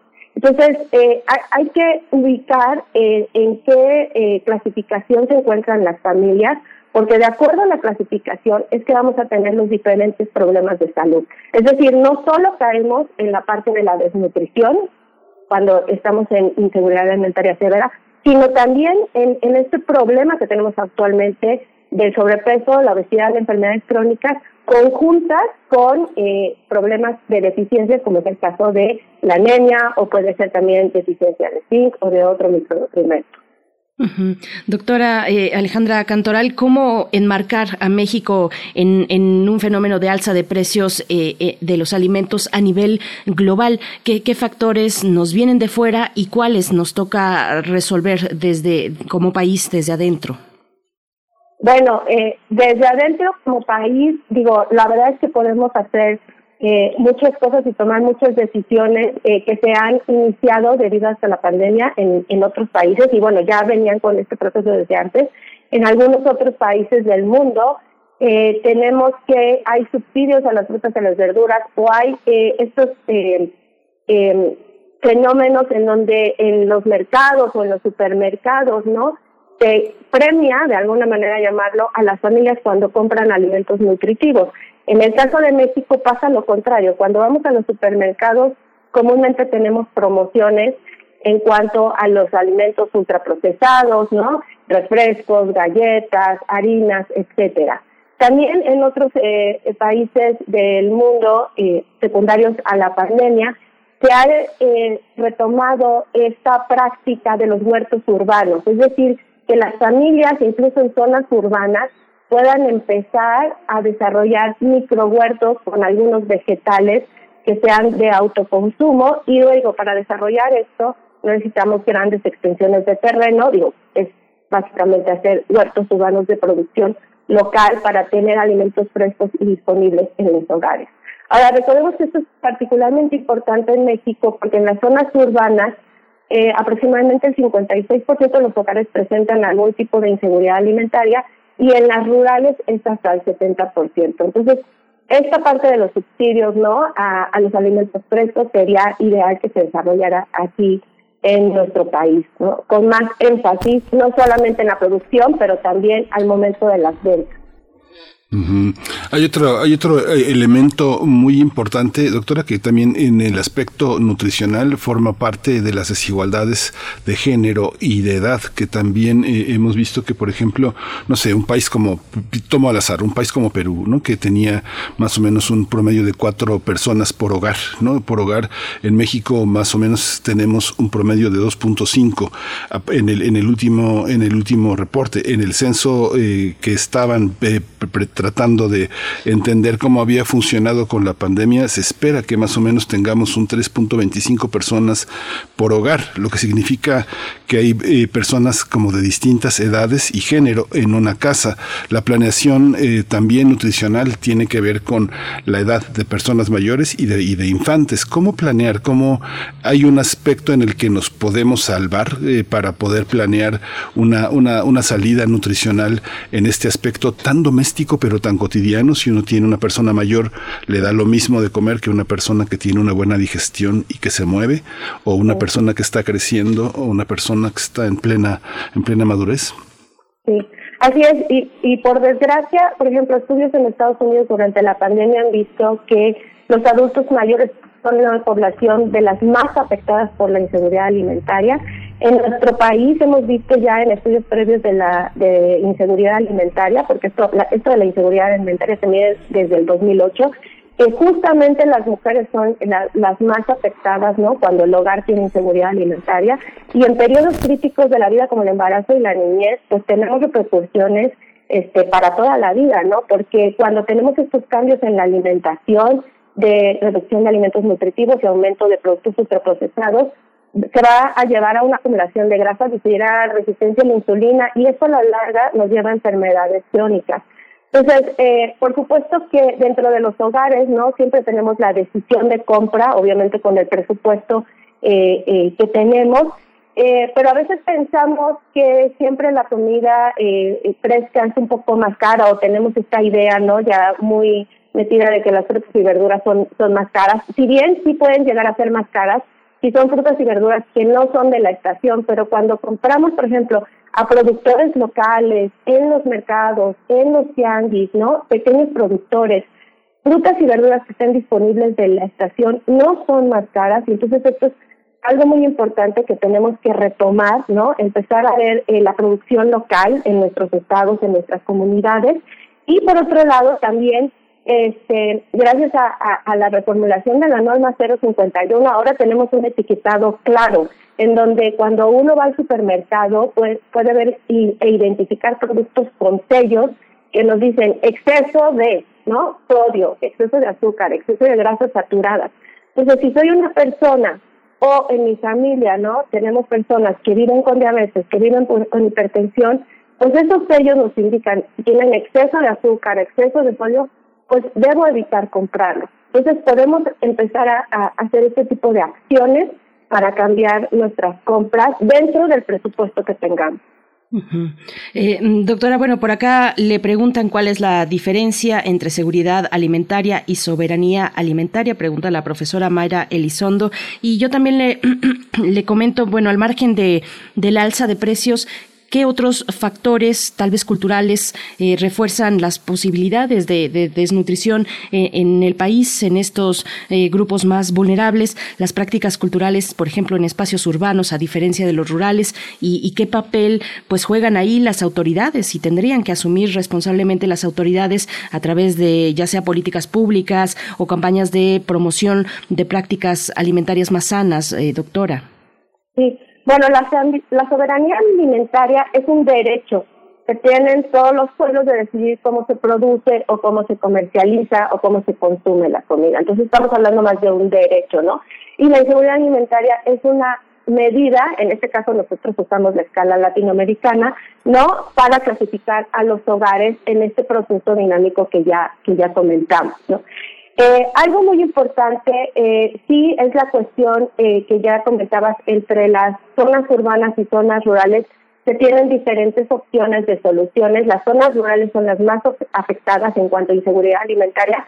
Sin embargo, no, también ah, recordemos que el Banco Mundial prevé que la pobreza extrema aumente, no, como resultado de la pandemia y eh, esta misma organización comenta ¿no? que estas personas que van a caer en pobreza comúnmente van a vivir en estos entornos urbanos superpoblados, ¿no? Con trabajos informales, ¿no? Como es el caso, por ejemplo, de la Ciudad de México, y donde están más afectados por los confinamientos.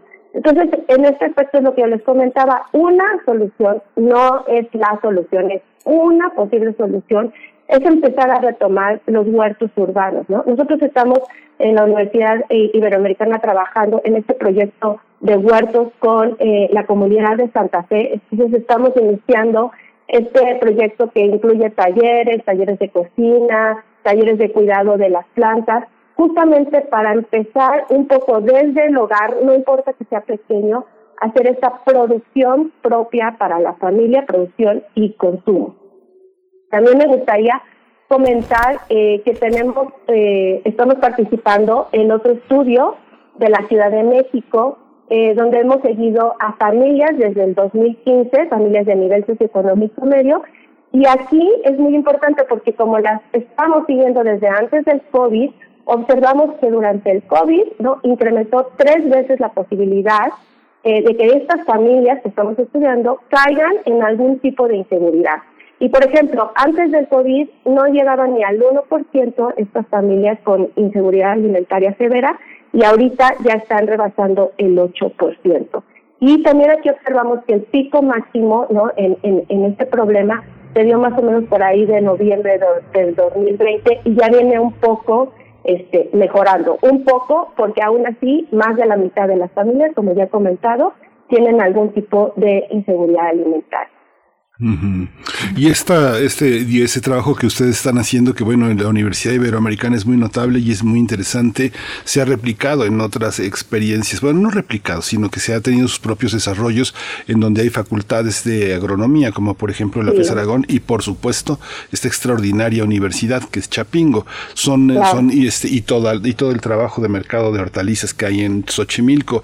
Pero hay una que trabajan a la par con muchos académicos, eh, muchos de los, muchos muchos de los eh, agricultores y lo mismo pasa en Milpalta y en Coajimalpa, en el caso de las alcaldías en la Ciudad de México. ¿Cómo trabajar desde un punto de vista eh, gubernamental en términos de comunicación? ¿Por dónde se tendría que empezar, doctora? ¿no? Uno siempre tiene propósitos de año nuevo y eh, los propósitos dietéticos y el aspecto personal siempre están en una amplia contradicción contra lo que uno desea. ¿Cómo, cómo tener una comunicación más amplia? El tema de las raciones, a lo mejor no, soy bueno para calcularlas o no sé, pero yo creo que hay una parte en la que tenemos en México muchas dificultades con eso. ¿Cómo son las raciones? Yo voy a la tortillería y pregunto entre gente de servicio, este, compran arroz con, con, salsa verde y chicharrón en salsa verde, frijoles, frijoles refritos, este, hay como bolsas de chicharrón, eh, ¿cómo, ¿cómo se da esta? Hay, hay, en las tortillerías, por ejemplo, son unos de los grandes eh, eh, que dan línea sobre cierta forma de dieta en cierto sector de la población, sobre todo los más vulnerables, ¿no? Así es. Bueno, en, en este sentido, ¿cómo orientar a la población? Recordemos que este, tenemos la norma oficial mexicana 043, en donde se eh, revisó y se realizó por una eh, gran número de instituciones y cuerpos académicos, en donde es la base para dar promoción y educación para la salud en materia alimentaria y comúnmente cuando uno va eh, pues a los consultorios de primer nivel siempre hay esta imagen de, la norma oficial mexicana y que actualmente estamos en, en revisión de la misma norma. Eh, un poco también de, de, las acciones que se han tomado ¿no? Eh, eh, en los últimos años es tratar de retomar esta dieta de la milpa, ¿no? que es la, la dieta tradicional mexicana, no con los fritos, no, no con los este, capeados, o, eh, eh, no, evitando las grasas saturadas, pero sí retomando esta dieta de la milpa, en donde básicamente este, la base son vegetales, ¿no? Eh, eh incluimos eh, alimentos vegetales de cada estado, ¿no? Y, y tenemos, este, incluimos la producción local. Entonces, sí hay varias acciones que se han desarrollado y muy importantemente, ¿no? Tanto para la parte de desnutrición como para la parte de obesidad son problemas multicausales. Entonces, tú con preguntas que hacer, definitivamente tienen que integrarse todos los sectores y todas las secretarías. En este proyecto que estamos desarrollando, ¿no? De los huertos urbanos, ¿no? Y como, y que otras universidades también tienen la experiencia, eh, es proyectos multidisciplinarios donde entran médicos, nutriólogos, ingenieros agrónomos, economistas, eh, chefs, o sea, realmente son grupos multidisciplinarios eh, y por ende también si esto se quisiera escalar tendríamos que incluir a todas las secretarías, ¿no? Porque son problemas multicausales, ¿no? Es ambos problemas de, eh, de la mala nutrición, tanto la desnutrición como la obesidad, son multicausales y por ende requieren muchas acciones e integrar a todos los sectores. Pues, eh, doctora, bueno, ahora que Miguel Ángel hacía este listado de instituciones eh, de, gran nivel en nuestro país, también decir que en, la UNAM se inauguró en 2019 la carrera de Ciencia de la Nutrición Humana en, en la Facultad de Medicina. Y, y, bueno, ahí mm, un poco lo que le quiero comentar, pareciera que tener acceso a una cita médica en nutrición, por ejemplo, solo se, se tiene cuando hay un problema de salud mayor. Eh, por otro lado, también también pareciera un lujo cuando no, ¿no? Tener un, seguimiento eh, con un profesional de la nutrición. Eh, ¿cómo, ¿Qué papel tienen las instituciones universitarias, las universidades para generar una conciencia pues entre los estudiantes, una conciencia social entre los estudiantes de estas ciencias de la nutrición, eh, que no se vea como un, un lujo, sino como un derecho humano y un servicio también importante, fundamental para la, para la población, doctora? Sí, definitivamente en todas las escuelas y universidades ¿no? que se da la carrera eh, de nutrición, creo que es muy importante enfatizar en nuestros alumnos que hay una parte de la nutrición que es la nutrición comunitaria, la nutrición de la población, en donde justamente nos dedicamos a esta parte de la promoción a, a la salud de nutrición, ¿no?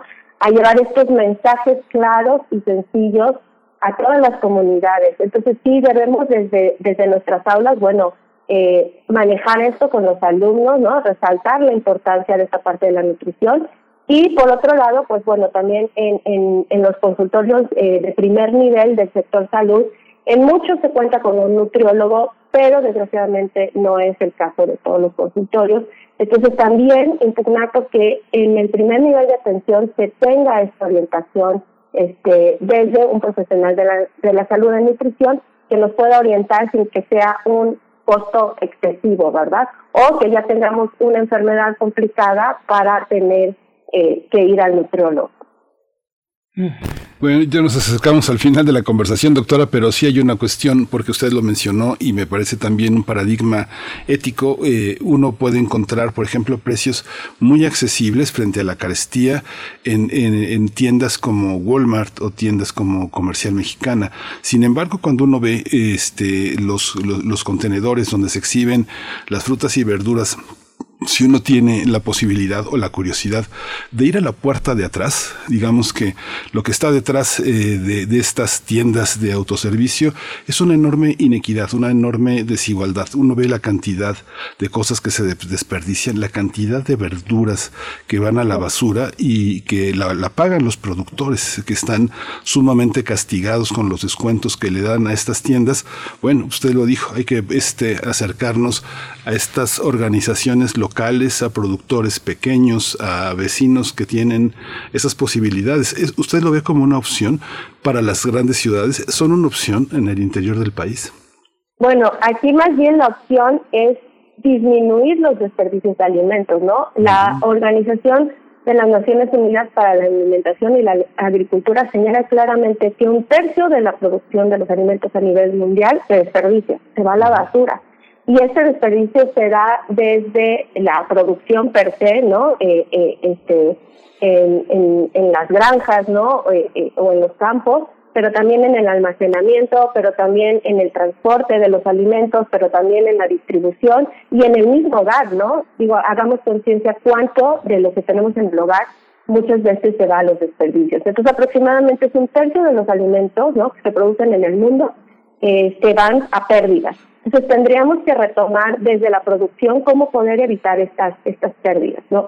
En el caso de estos alimentos que eh, ya no se ven tan lindos, ¿no? Como los del aparador, existen organizaciones como los bancos de alimentos que justamente eh, van a estas, pueden ser restaurantes, pueden ser este, tiendas de autoservicios, en donde recolectan estos alimentos y los distribuyen en la comunidad. Sí se, sí se dan estas cuestiones, ¿no? Eh, yo conozco los bancos de alimentos, no están en todas las ciudades de, nuestro país, pero sí hay muchos bancos de alimentos que se dedican justamente a eso, ¿no? A, rescatar estas, estos alimentos, estas frutas y verduras que quizás estén un poco más ayudaditos, que ya no se vean tan lindos, pero que todavía se pueden comer perfectamente y los reparten dentro de la comunidad. Pero más allá de eso, creo que tenemos que hacer conciencia en los desperdicios que tenemos desde nuestro hogar.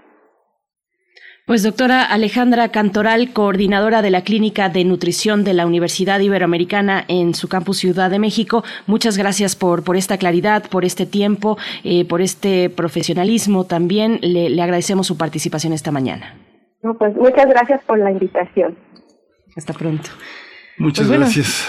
Vamos, vamos a hacer una pausa, Miguel Ángel. Ya por acá en el chat me están preguntando dónde están esos tamales que, que recomendaba en Tienes que decirlo, a ver, dice, no Tengo te que decirlo, sí. Es que hay atole de cajeta que digo que es así para desmayarse, ¿no? Tienen que comprar el litro entero de atole de cajeta y, y, y, tamales eh, de. Bueno, hay, hay varios, ya iremos comentando, pero rápidamente les comento. Está en Calzada del Hueso hay un supermercado ahí que no sé cuál es, la verdad. Antes era un Chedraui hace mucho tiempo. Enfrente de la puerta de, estacionamiento, cruzando la acera de eh, Calzada del Hueso, están en una esquina esos tamales. Deliciosos. Seguramente si van hoy van a encontrar ya una fila muy, muy larga. Eh, pero bueno, de verdad no, no se los pierdan. Si, si tienen oportunidad, si viven por esa parte de la ciudad y si no, vale la pena darse la vuelta. Vamos a ir con música. Miguel Ángel a cargo del Instituto Mexicano del, del Sonido. Esto se titula México.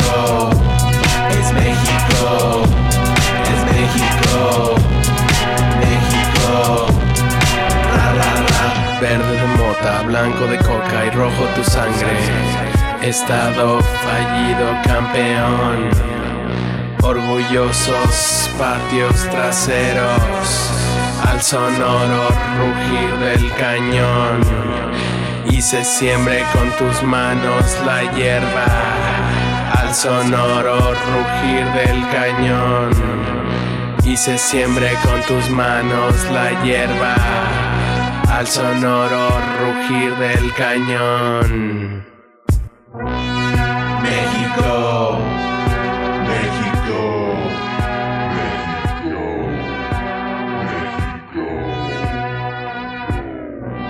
es México. Primer movimiento.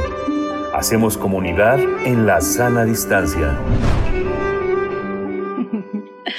Pues ya nos estamos pasando las recetas, eh, los lugares eh, de, tamales, nuestros lugares favoritos. eh, me seguían preguntando por acá. Bueno, ya di con el dato.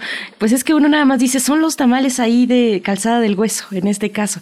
Pero está en Calzada del Hueso 694. Esta referencia es esquina con, em, mm, esquina con cacahuatales.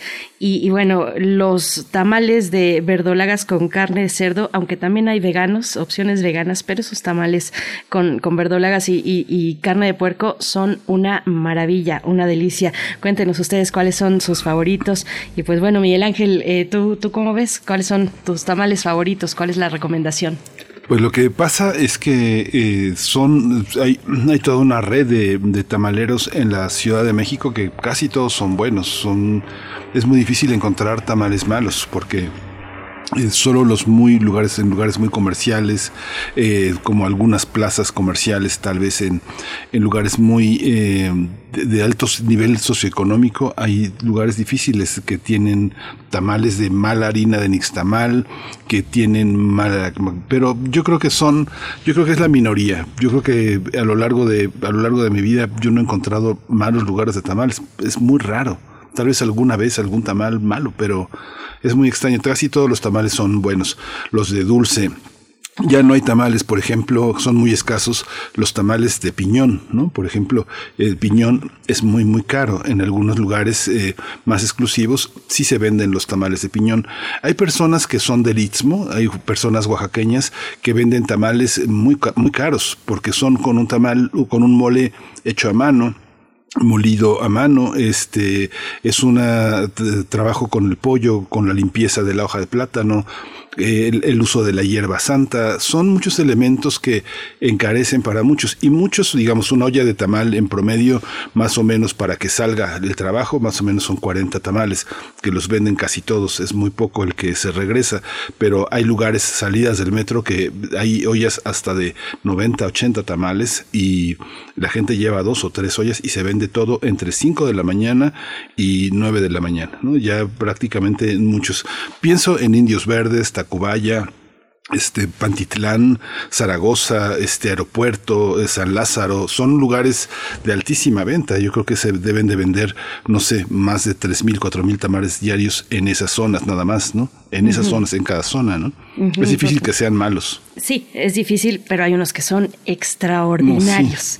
y, y, bueno, por acá también Refrancito nos dice, eh, les recomiendo los tamales del metro Ermita. Tome nota, el metro Ermita en el kiosco de Miravalle. Me encantan los tamales y son una maravilla, pero no diario. Hay que hacer ejercicio para no acumularlos. Pues sí, no da tregua, no da tregua. Pues este, toda esta ingesta deliciosa que venimos arrastrando, pues desde Día de Muertos, no, desde antes, desde, desde el 15 de diciembre, pues con todas las delicias gastronómicas de, de esas fechas y pues se extiende hasta el 2 de febrero, se sabe, y hay que tomar las precauciones. Saraí Campech, nuestra querida Campechita, nos dice hablar de cultura alimentaria, consultar a un nutriólogo, nutrióloga de manera recurrente y los tamales de calzada del hueso en el surtido rico de primer movimiento con Berenice Camacho y Miguel Ángel Quemain por Radio UNAM. Querida Campechita, te mandamos un abrazo, un abrazo, disfruta esos tamales, cuéntanos dónde los vas a comprar, cuáles son tus favoritos, debes tener una, una larga lista eh, o por lo menos una muy selecta lista, eh, pero cuéntanos, cuéntenos cómo cómo, les va esta mañana de tamales, esta mañana de mm, Día de la Candelaria, Miguel Ángel. Y pues bueno, vamos, estamos ya, eh, creo, listas, listos con nuestra nota nacional, así es que vámonos, vámonos para allá. Nota del día. Este miércoles, las ministras y los ministros que integran la primera sala de la Suprema Corte de Justicia de la Nación deberán resolver sobre los derechos del ejido Tecoltemi de Puebla en el otorgamiento de dos concesiones mineras en su territorio.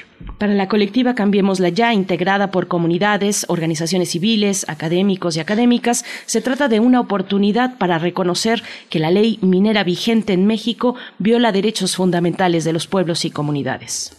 Por ello hicieron un llamado a las ministras Ana Margarita Ríos Farjat y Norma Lucía Peña Hernández y los ministros Jorge Mario Prado, Pardo Rebolledo, Alfredo Gutiérrez Ortiz Mena y Jonis González Alcántara a resolver en favor de la comunidad nahua y ejido de Coltemi en el juicio que, liga, eh, que litiga contra las concesiones mineras otorgadas en su territorio sin su consentimiento y contra la ley minera, marco legal que permite que se cometan esta clase de abusos en el país. Mediante un comunicado, esta colectiva indicó que el proyecto de sentencia parte de un criterio revictimizante, formalista y restrictivo a la hora de garantizar derechos humanos y falla en reconocer que el contenido de algunos artículos de la ley minera es inconstitucional e inconvencional eh, por contravenir el derecho a la tierra y al territorio de los pueblos indígenas, así como el derecho a la propiedad de los ejidos. Por ello, señala que es fundamental que la resolución de la Suprema Corte, cito, reconozca los impactos negativos profundos que los proyectos mineros dejan en los territorios en los que se asientan y en las comunidades que los habitan.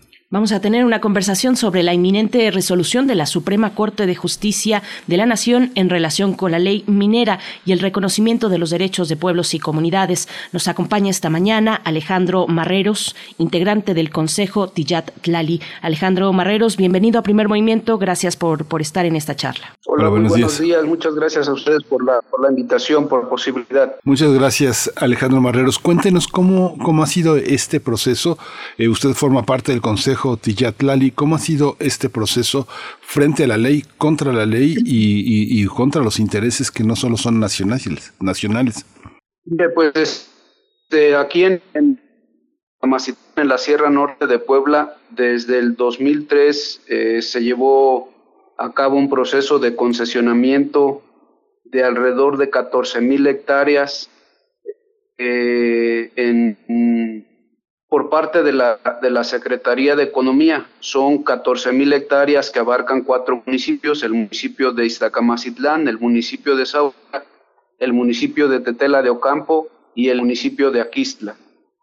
Desde entonces, este, la empresa minera Alma de Minerals con su subsidiaria actualmente Minera Gorrión son quienes tienen o es quien tiene estas concesiones mineras y en los últimos 10 años las comunidades eh, de la zona se enteraron de que se trataba del concesionamiento para explorar y en todo caso explotar eh, minas a cielo abierto. Eh, digamos, con un proceso de, de, información de las organizaciones que están presentes en, en las zonas la población se fue enterando de, de qué implica un proyecto minero a cielo abierto y desde entonces pues este ha habido inconformidad porque se, se instalen proyectos de este tipo y sobre todo pues digamos eh, muestran su descontento pues porque hayan sido concesionadas sus tierras en donde siembran cultivan sus alimentos que son fuente de, de la subsistencia. Por eso es que el, el ejido de Tecoltemi desde, desde abril del, del 2015 presentó un amparo eh, contra las concesiones mineras en contra de la Secretaría de Economía, también en contra de la, de la presidencia de la República por emitir, por promulgar esta ley y en contra del, del Congreso de, de la Unión. Eh, porque lo que se está demandando en, en, este amparo es la violación al derecho a la tierra y al territorio, así como a la consulta y al libre consentimiento. Además, pues, en donde se está eh, planteando que la ley minera es anticonstitucional porque viola eh, algunos derechos, algunos derechos de los pueblos indígenas y, de eh, comunidades agrarias. Entonces, eso es lo que nosotros estamos eh, planteando desde esta región. Y pues el día de hoy la Suprema Corte de Justicia estará revisando y, esperamos pues emitiendo su sentencia que, que nosotros también pues esperamos, tenemos la confianza pues en, en las autoridades de que se, se haga justicia. Eh, al, al ejido de Tecoltemi y a la zona, eh, eh, declarando la, ilegalidad, pues, o cancelando las, las concesiones mineras, así como que puedan, digamos, entrar a, fondo, a profundidad, revisando la inconstitucionalidad de la ley minera que viola los derechos de los pueblos indígenas. O sea, no es, no es solo los derechos del, del ejido de Izagamacitlán, perdón, de, sino de todos los pueblos indígenas de México. Alejandro Marreros, bueno, decir que tenemos un pequeño retraso en la comunicación, le llamamos delay, pero eh, hay que tener paciencia. Eh, la respuesta se tarda un poquito en llegar, la comunicación, pero bueno, seguimos con este tema. Hoy es un día importante, Alejandro, para la, eh, pues para esta cuestión fundamental de los derechos de las comunidades. ¿qué, ¿qué, expectativas se tienen respecto a la Corte, a la resolución que se ha de, de trabajar hoy, la, pues el debate que se tendrá hoy, los argumentos pues que se, que se darán en, en, la Corte Suprema de Justicia de la Nación. Eh, cuéntenos un poco por qué es importante esta mañana, Alejandro. Nosotros hemos tenido reuniones con algunos de los ministros, de las ministras, en donde les hemos reiterado eh, nuestra, pues digamos, nuestra exigencia eh, respecto pues a que hagan justicia eh, al, al ejido porque se ha violado el derecho a la consulta y al libre consentimiento.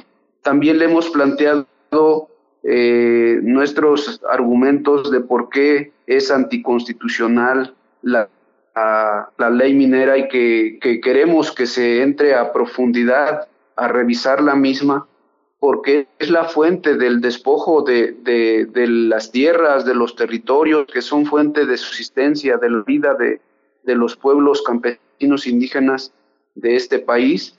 y nosotros pues tenemos la, la expectativa, o sea, tenemos la, la, confianza pues en que los ministros, las ministras de, de la primera sala nos hagan justicia porque nosotros pues les hemos planteado los, los argumentos suficientes, eh, pues digamos, para que, para que se basen en ello y realmente puedan, puedan hacernos justicia.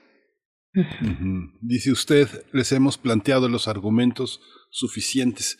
Nosotros, eh, Alejandro, eh, somos personas que vivimos en una ciudad, estamos en una estación de radio, hablamos de leyes, hablamos en esos términos, pero ¿cómo es la vida cuando uno está enfrente de una minera, cuando llega uno a los despachos de los abogados, a los congresos, y ellos llegan en sus camionetones blindados, eh, trajeados, y cuando Muchos de ustedes van en el transporte público o en un taxi o en un pecero. ¿Cómo, ¿Cómo lo viven las mujeres en la comunidad? ¿Cómo lo viven los niños? ¿Cómo se vive esa opresión, esa amenaza constante de toparse, de toparse con los ingenieros, de toparse con esta gente que suele tener un profundo desprecio por la gente que vive en esos lugares? ¿Cómo es? Cuéntenos un poco cómo se siente, cómo se vive. Es, es un, un sentimiento de impotencia lo que, lo que se siente. Les voy a dar un ejemplo muy concreto. Iba un, un anciano con su perro por, por la calle, en este caso de Santa María, que es en donde se pretende construir el, proyecto de mina en la zona. Y pues uno de los ingenieros del, de la mina iba, como ustedes dicen, pues en su gran camioneta y pasó tan rápido que pasó aplastando y, sacrificando al perro del, del, anciano. Este, esta es una muestra eh, de, la, de la prepotencia con la que actúan pues este tipo de actores en, en, las comunidades, ¿no? Y ese es, es, como un ejemplo. Lo, o sea, la, la empresa minera eh, hizo algo, en este caso eh, le pagaron el perro al anciano, pero no era, no era el, el, valor, digamos, que tuviera, el valor económico que tuviera el, el animal, pues el, el, amigo, como se dice también, de, del anciano, sino, sino, sino lo que, el valor que representaba ese animal de compañía, pues, para, para, para este anciano, ¿no? este, y lo pagaron porque se desató, digamos, toda una presión mediática en las redes sociales de cómo la empresa estaba actuando, pues, con prepotencia en, en la comunidad.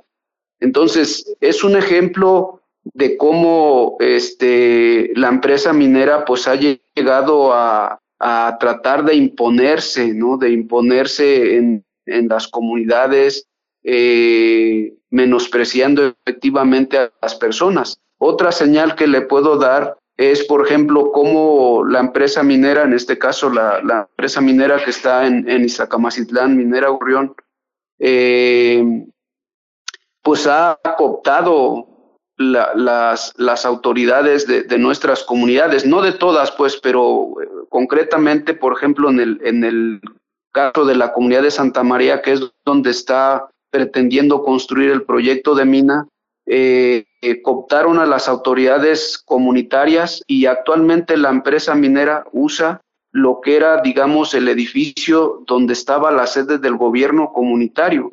Y eso simbólicamente es, es muy relevante porque, ¿qué está diciendo con eso la empresa minera? Pues que ahora los que mandan son ellos. Si usted viene a, a Santa María y las comunidades de alrededor, pues la empresa minera anda ofreciendo dádivas, como decimos acá, este, regalos, dones a las comunidades, a las escuelas, a las iglesias, pero no es porque en realidad le, le interese este, la población o contribuir al desarrollo, como es, ellos lo dicen, ¿no? Si nosotros hemos constatado cómo la empresa minera quiere establecer una relación de reciprocidad este, en la cual ellos sean los que ganen, porque el ejemplo siguiente nos demuestra esto. Eh, llegaron a una, una escuela preescolar en la comunidad de San Francisco, Iztacamacitlán, y llegaron a, ofrecer un apoyo disque desinteresadamente a la escuela. Y sí, los, los padres dijeron, bueno, pues si la empresa minera este, eh, eh, quiere regalar algo, pues está bien. Entonces parece que les regalaron una, un, bueno, les donaron pues una impresora. Bueno, pues a los 15 días, los directivos representantes de la minera en, en la región llegaron a decirles, bueno, nosotros ya les apoyamos, ahora queremos que ustedes nos apoyen. Y la manera en que queremos que ustedes nos apoyen es que vayan a ver lo que estamos haciendo, que vayan a ver nuestras actividades de exploración y le digan al resto de la población que no ocurre nada, que la mina no es un riesgo, a pesar de que sea una mina a cielo abierto, no hay un riesgo para la población, ¿no? Y, frente a eso, pues algunos padres se, se inconformaron por esa forma de la empresa minera de cómo primero llegó disque desinteresadamente a ofrecer una, una donación para la escuela preescolar, pero tan pronto, eh, digamos, se cobraron el favor, como se dice por acá, eh, y además con exigencia, o sea, pidiéndoles, bueno, pues ahora ya les, ya les apoyamos, ahora ustedes están obligados a apoyarnos, ¿no? Y esa es la manera en que en la mayoría de las comunidades ha estado actuando, por ejemplo, esta empresa. Eh, llegan a, dar los donativos pero con exigencia cobran que la comunidad, que el grupo pueda, pueda corresponder, este, sobre todo con esto que, que ellos están pidiendo, pues que la gente diga que está de acuerdo con el proyecto minero y que no pasa nada, ¿no? Que no, que no es ningún riesgo para la zona. Y eso lo han explotado mucho mediáticamente porque es lo que dicen eh, que ellos tienen un buen relacionamiento con, la, con las comunidades, que, las comunidades de la zona de incidencia, que dicen ellos, así lo nombran, la, la zona de impacto de la, de la posible mina, este, pues dicen que la mayoría de la población eh, está a favor cuando es, es, es falso. Es falso porque les, diría que, prácticamente todas las comunidades de la zona levantaron actas de asamblea en sus comunidades y las llevaron a la Secretaría de Medio Ambiente y Recursos Naturales para exigir que se protejan los derechos ambientales, los derechos a la, a la salud, los derechos humanos al agua y que no permitan este, la aprobación del manifiesto de impacto ambiental que la empresa minera había presentado para, para construir la mina, ¿no? Con, eso, este, pues digamos, es una demostración. Eso ocurrió en, en, en el, en, en el 2020, este, en octubre del 2020, pues alrededor de 40 comunidades que levantaron actas de asamblea y fueron directamente las autoridades, los representantes de las autoridades eh, comunitarias a entregar estas actas de asamblea a Semarnat. Pues Alejandro Marreros, integrante del Consejo Tillatlali, volvamos a conversar una vez sepamos cómo resuelve la Corte respecto a esta exigencia de justicia por parte de las comunidades. Eh, eh, tendrá esta mañana pues un momento importante al respecto. Gracias Alejandro Marreros, un saludo hasta, hasta allá, hasta la Sierra Norte de Puebla. Nos encontramos próximamente. Y nosotros nos vamos. Muchas gracias a ustedes. Hasta Muy amables por, por la oportunidad que nos dan. Al contrario, gracias, gracias por aceptarla y por y pues tenemos ahí esa posibilidad de, dar continuidad, por supuesto. Nosotros nos vamos ya al corte, son las nueve con tres minutos de la mañana. Nos despedimos de la radio Nicolaita. Volvemos en un momento. Encuentra la música de primer movimiento día a día en el Spotify de Radio UNAM y agréganos a tus favoritos.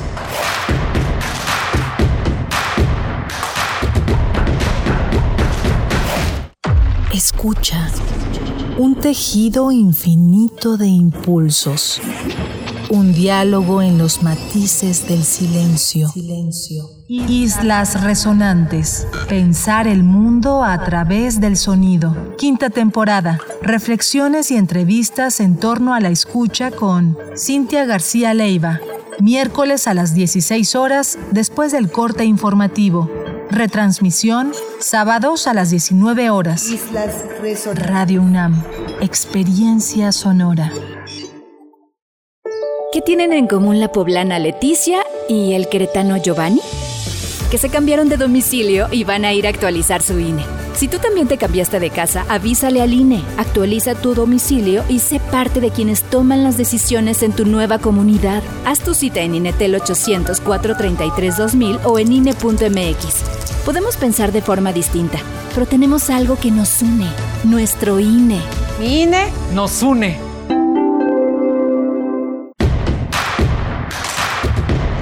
Síguenos en redes sociales. Encuéntranos en Facebook como Primer Movimiento y en Twitter como arroba PMovimiento. Hagamos comunidad.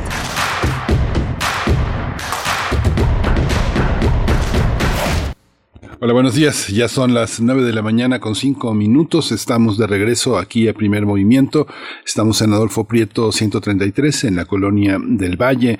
Está Socorro Montes hoy en la, en la eh, control de la consola de los controles técnicos en esta mañana donde Frida Saldívar está también en ese ejercicio de orquestación en la producción ejecutiva con Violeta Berber en la asistencia de producción y mi compañera Berenice Camacho en la conducción de Primer Movimiento. Querida Berenice, buenos días. this. Buenos días, Miguel Ángel Quemain. Buenos días a la audiencia, al equipo, a quienes nos están recomendando, pues también sus eh, lugares favoritos para, eh, pues degustar unos deliciosos tamales este día 2 de febrero, día de la Candelaria. Pues hay varias, varias, eh, pues recomendaciones por acá, mm, un poco para tomarnos una pausa, un respiro, mientras, pues seguimos conteniendo la expectativa en esta cuestión de la ley minera que se resuelve en la Suprema Corte de Justicia de la Nación respecto a los derechos de los pueblos y comunidades. Hemos tenido una conversación pues muy importante mm, con Alejandro Marreros y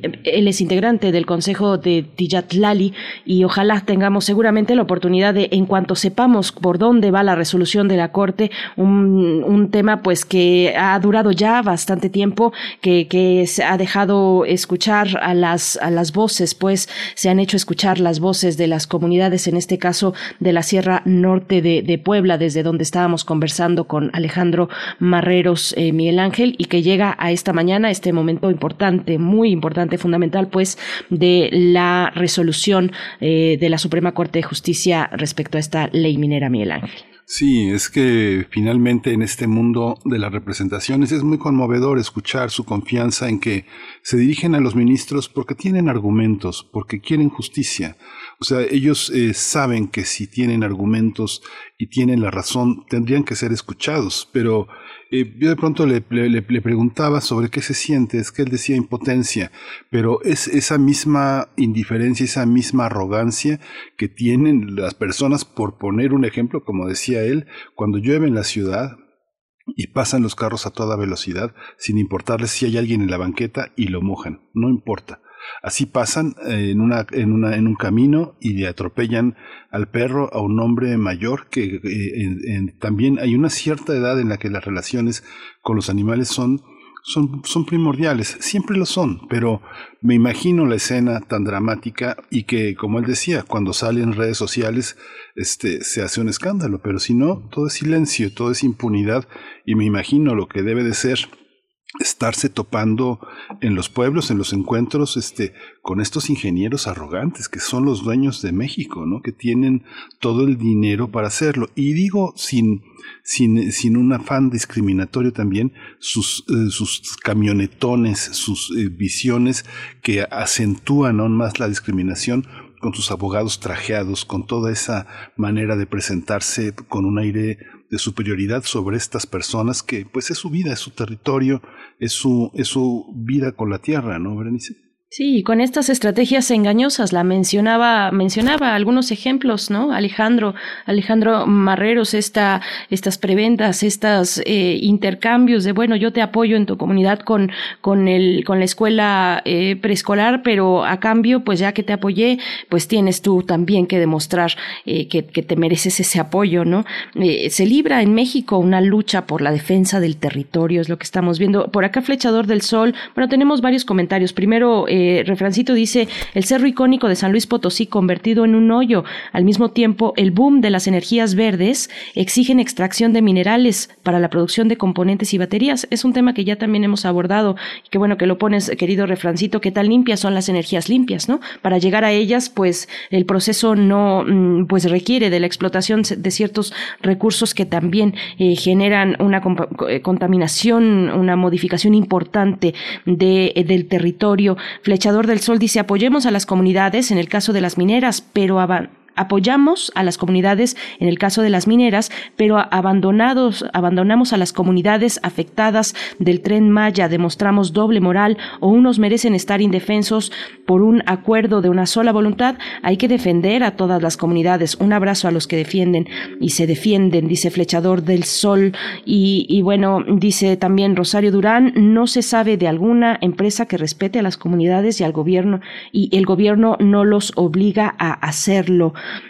Y bueno, pues varios, varios eh, comentarios al respecto. Y con esto cerramos por esta ocasión, pues esta, esta cuestión. Tenemos por delante todavía una charla muy interesante en la mesa del día. Y, bueno, gracias a todos los que nos están haciendo recomendaciones de, de, tamales. También dice Marta Elena Valencia, hay unos por el metro Nativitas durante todo el año. Hay estilos de toda la República, son riquísimos. Hoy hay de chocolate.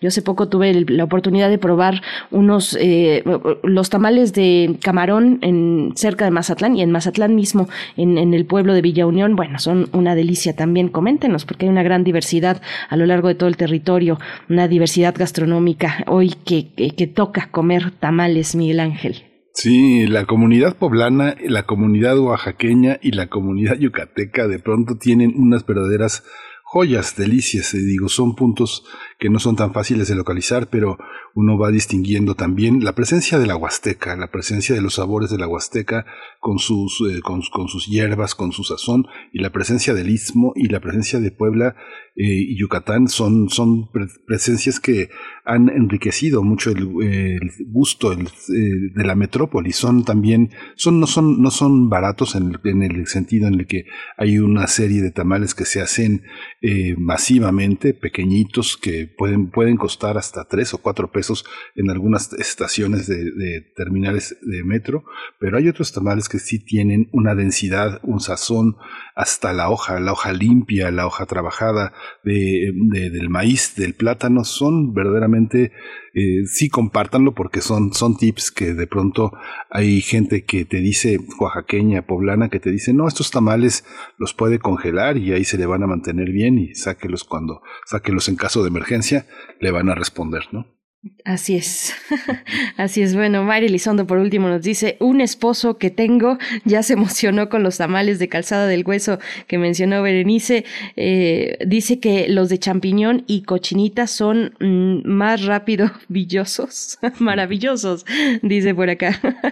bueno, pues bueno, las recomendaciones de los tamales, sí, vayan a ese lugar eh, por acá, al parecer son, son famosos, son famosos en el sur de la Ciudad de México. Pues nos vamos ya, Miguel Ángel, con la poesía necesaria y después la del día, un tema eh, pues muy importante y, se, y, se refleja ahora en la revista Debate Feminista, Violencia Patriarcal en Instituciones de Educación Superior, una nueva sección de esta revista que yo eh, titubeaba un poco con la edad que tiene la revista, 32 años en este 2022 cumple la revista Debate Feminista que ha sido acogida ahora por, bueno, ya desde hace una temporada por el CIEG de la UNAM. Estaremos con Hortensia Moreno, directora de esta revista histórica, pues, de nuestro país país, eh, debate feminista, es investigadora del CIEG y doctora en ciencias sociales, feminista, escritora y editora, así es que viene eh, muy buena la hora y también eh, cerramos con el doctor Plinio Sosa para hablar de química.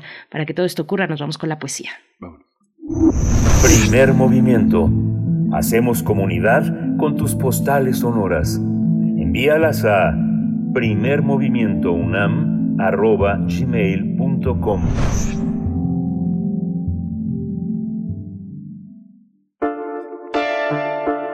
Es hora de Poesía Necesaria.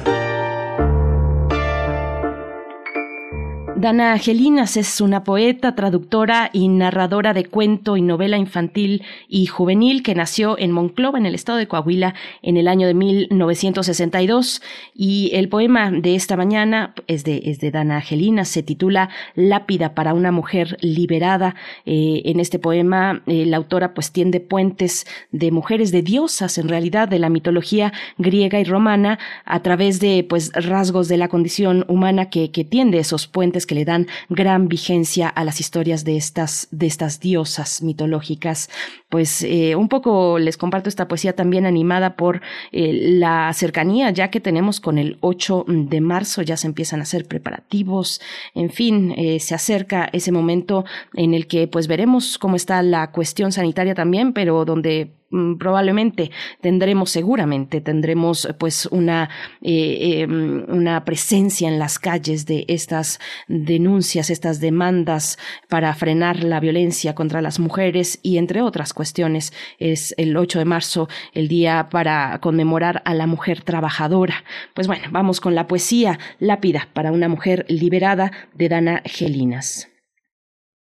Lápida para una mujer liberada como Diana primero una flecha al centro de un hombre, como Penélope tejer la tela de araña, caminar siempre un paso atrás como Eurídice, salir del baño como Afrodita, leer de noche como Minerva, amar a una bestia como Persifae, cultivar en exclusiva la tierra de tu casa como Gea, predecir la infidelidad como Casandra, vengar al marido como Hera, memorizar uno a uno los rasgos de Narciso como eco, todo para morir en tu país sin que te la piden como una extranjera.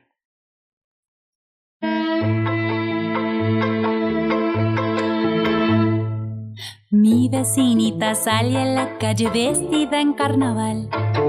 Quiere bailar la vida porque en su casa la pasa mal. Pega en su cara una lentejuela con forma de luna. Borda en su falda el nombre que llevó una hermana muerta. Así como las aves vuelan haciendo formas. Vi formarse en la calle un círculo de palomas. Mi vecinita salía a la calle vestida de negro Sale a luchar la vida porque su abuela la pasa mal. Tapa su cara porque en la calle una bomba la espera. Su mamá se retuerce al no saber si volverá.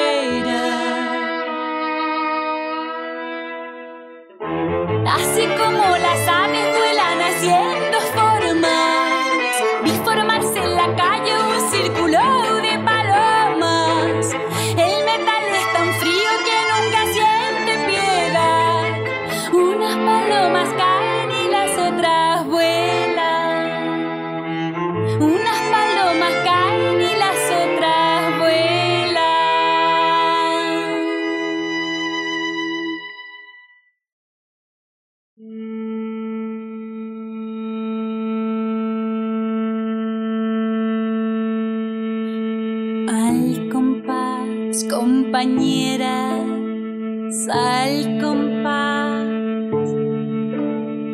Esta es nuestra pena y nuestra lucha. Al compás, compañeras, al compás. Este es nuestro canto y nuestra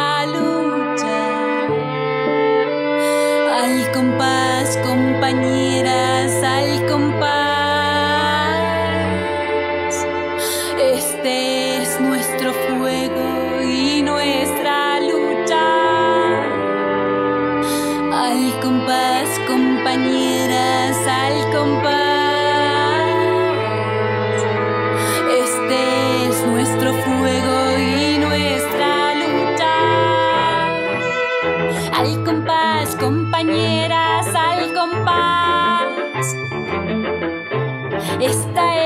nuestra pena y nuestra lucha.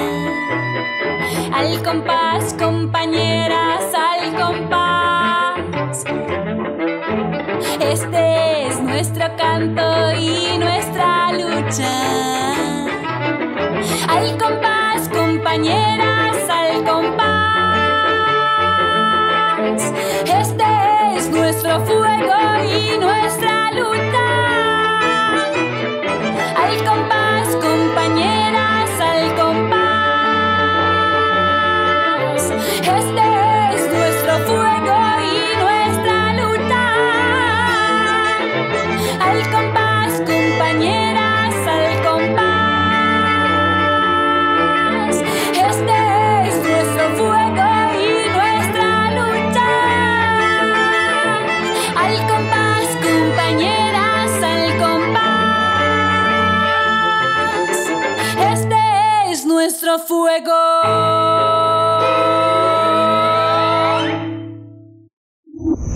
Primer movimiento.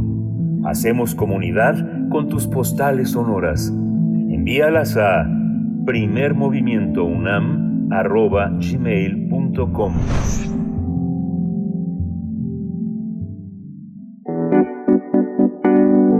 La mesa. Con el objetivo de agrupar la investigación internacional sobre violencia patriarcal en instituciones de educación superior, Debate Feminista y Open Gender Journal lanzaron una convocatoria a especialistas en estudios de género a presentar artículos científicos en español, inglés o alemán.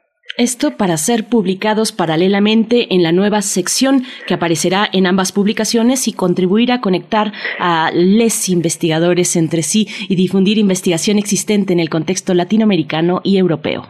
De acuerdo con la convocatoria, los trabajos deberán someterse a las normas editoriales de una u otra revista y serán enviados al equipo editorial correspondiente. Los artículos serán publicados a partir del volumen 63 de enero a junio de 2022. Recordemos que esta es una publicación semestral eh, en una sección sobre violencia de género e- en instituciones de educación superior.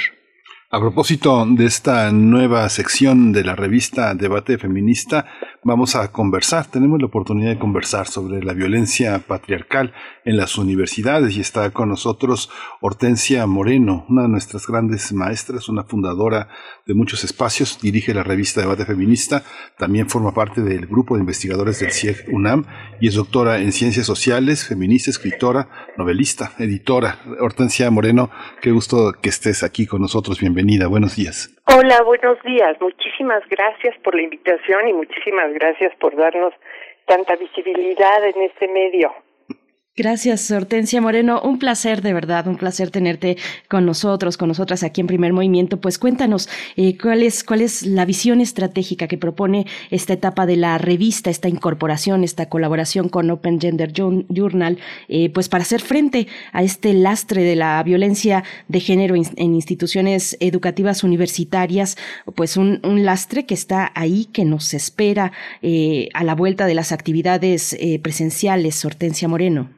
Pues, y, también de las no presenciales, pero bueno. sí, claro. Mira, en primer lugar yo quiero eh, reconocer que esta colaboración es parte de muchas más que vamos a tener a nivel internacional y que forma parte pues del, del, del plan de desarrollo institucional de la actual gestión del Centro de Investigaciones y Estudios de Género.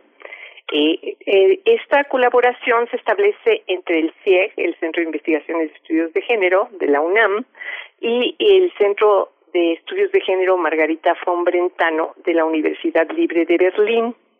Acá lo interesante es que esta colaboración pues nos da también mucha visibilidad en términos internacionales, es decir, la revista va a empezar a sonar en el Open Gender Journal, pues que es una revista de acceso abierto, europea, con la colaboración de varias instituciones eh, alemanas y que, bueno, pues eh, además tenemos una colaboración previa a esta, que sería una colaboración de investigación con varias de las investigadoras de este, de este centro y que desde luego pues el tema central es este de la violencia patriarcal violencia sexualizada o como le queramos llamar a esto que tú le dices, el, lastre que todavía arrastramos en las universidades y que pues despierta una enorme preocupación, yo creo que ya a nivel institucional en prácticamente todas las instituciones de educación superior que se precien de estar ya viviendo en el siglo XXI.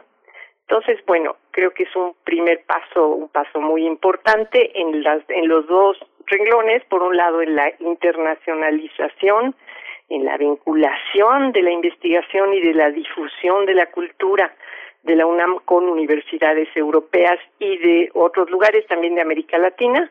Y por el otro lado pues es un, un asunto que tiene que ver con qué políticas públicas, qué tipo de acciones, qué tipo de medidas tiene que tomar la, la institución universitaria para combatir este problema que desde luego pues sí venimos arrastrando desde el momento de la de la inserción ya masiva eh, y súper importante de las mujeres en las universidades porque pues tenemos que acordarnos que esto tiene una historia y esta es una historia pues digamos vergonzosa en cierto sentido.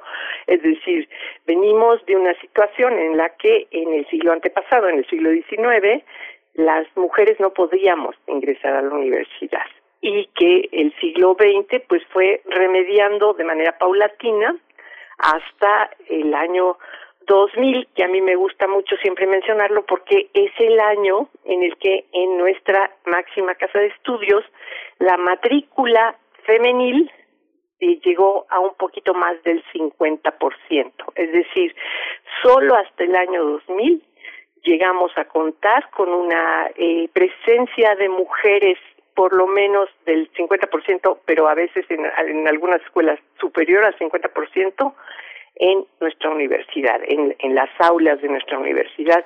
Y esto, bueno, a mí en lo personal me, me llena de orgullo, pero también me enfrenta al hecho de que ingresar a las, a las universidades para las mujeres nunca ha sido fácil, ha sido complicado, y bueno, allí tenemos pues un trabajo de investigación que yo creo que es muy elocuente porque se llama Intrusas en la Universidad, donde tratamos un, grupo de investigación formado por Ana Buquet, este, Jenny Cooper, Araceli Mingo y una servidora. Tratamos de entender qué es lo que ocurre, por qué nuestra presencia en las universidades de pronto pareciera que no es bienvenida en ciertos contextos y en ciertos lugares. Y cómo le vamos a hacer para pues para reivindicar nuestro derecho de estar aquí con la misma legitimidad que tienen las personas pues que llevan aquí bastantes siglos eh, como pues sí como como el, el statu quo de las universidades hay un aspecto también, estaba, estaba viendo el número de enero a junio de, de debate feminista en esta ocasión. Hay una también una reflexión muy interesante que justamente no solo viene, no solo viene de, de, mujeres investigadoras. Mauricio Salvagoitia Herrera hace un, un trabajo interesante sobre educación, masculinidades y violencias en la universidad. Y la pregunta que se plantea también Paula Norit Chabel sobre nos encontramos igual prácticas de un feminismo intergeneracional durante el aislamiento. Hay muchas cosas, Hortensia, porque bueno, este eh, no sé, yo conozco tu trabajo, yo creo que casi desde que, desde que empezó, un trabajo muy, muy importante. Muchas de las cosas de las que has hablado con otras compañeras de ruta, este, ahora se perfilan, ¿no? 30 años, 35 años después, eh, las vemos materializarse, muchas, muchos señalamientos, muchas puntualizaciones, ahora tienen una visibilidad no solo nacional, sino internacional, desde Buenos Aires hasta Roma y pasando por Londres y, y Nueva York. ¿Cómo, ¿Cómo ha sido esta experiencia eh, frente a la universidad, donde es eh, este, este crisol donde las mujeres universitarias tienen esa categoría, pero al mismo tiempo son indígenas, son madres también, son hijas de, madres de, madres indígenas, de madres pobres. ¿Cómo se da, Hortensia? ¿Cómo, ¿Cómo entender hoy a las mujeres de la educación superior bajo este crisol tan complejo que está bajo el concepto de universitaria?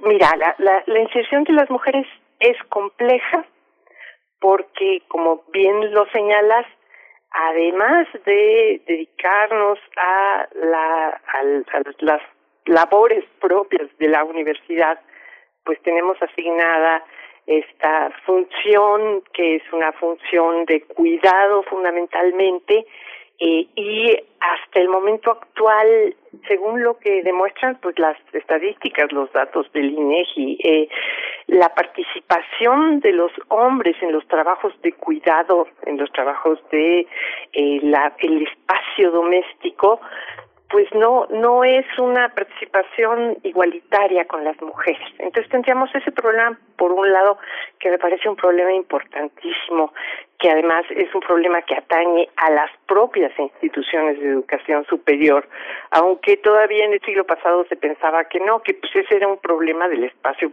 privado y que no tenía nada que ver con las instituciones educativas, ¿no? Yo creo que las instituciones educativas en sí mismas, ¿no?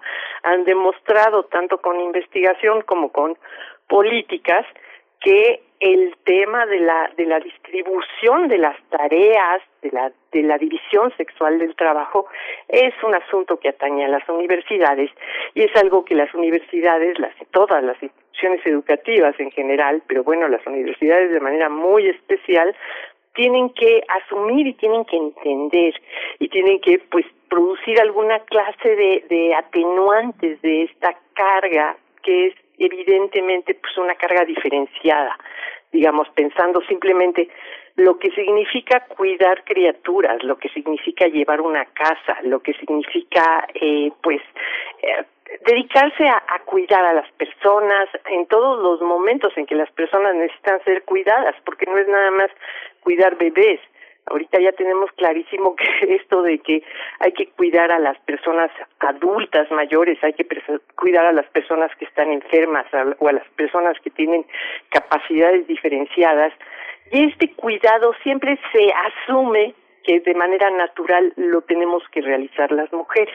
Entonces tendríamos por un lado ese problema, pero por el otro lado está el, el, el, asunto ya directamente vinculado con la violencia en contra de las mujeres, digamos, que sería esta situación de que eh, pareciera que las mujeres no pertenecemos al espacio público, que pareciera que las mujeres tenemos que quedarnos en nuestra casa porque supuestamente en nuestra casa estamos más más cuidadas o estamos más protegidas.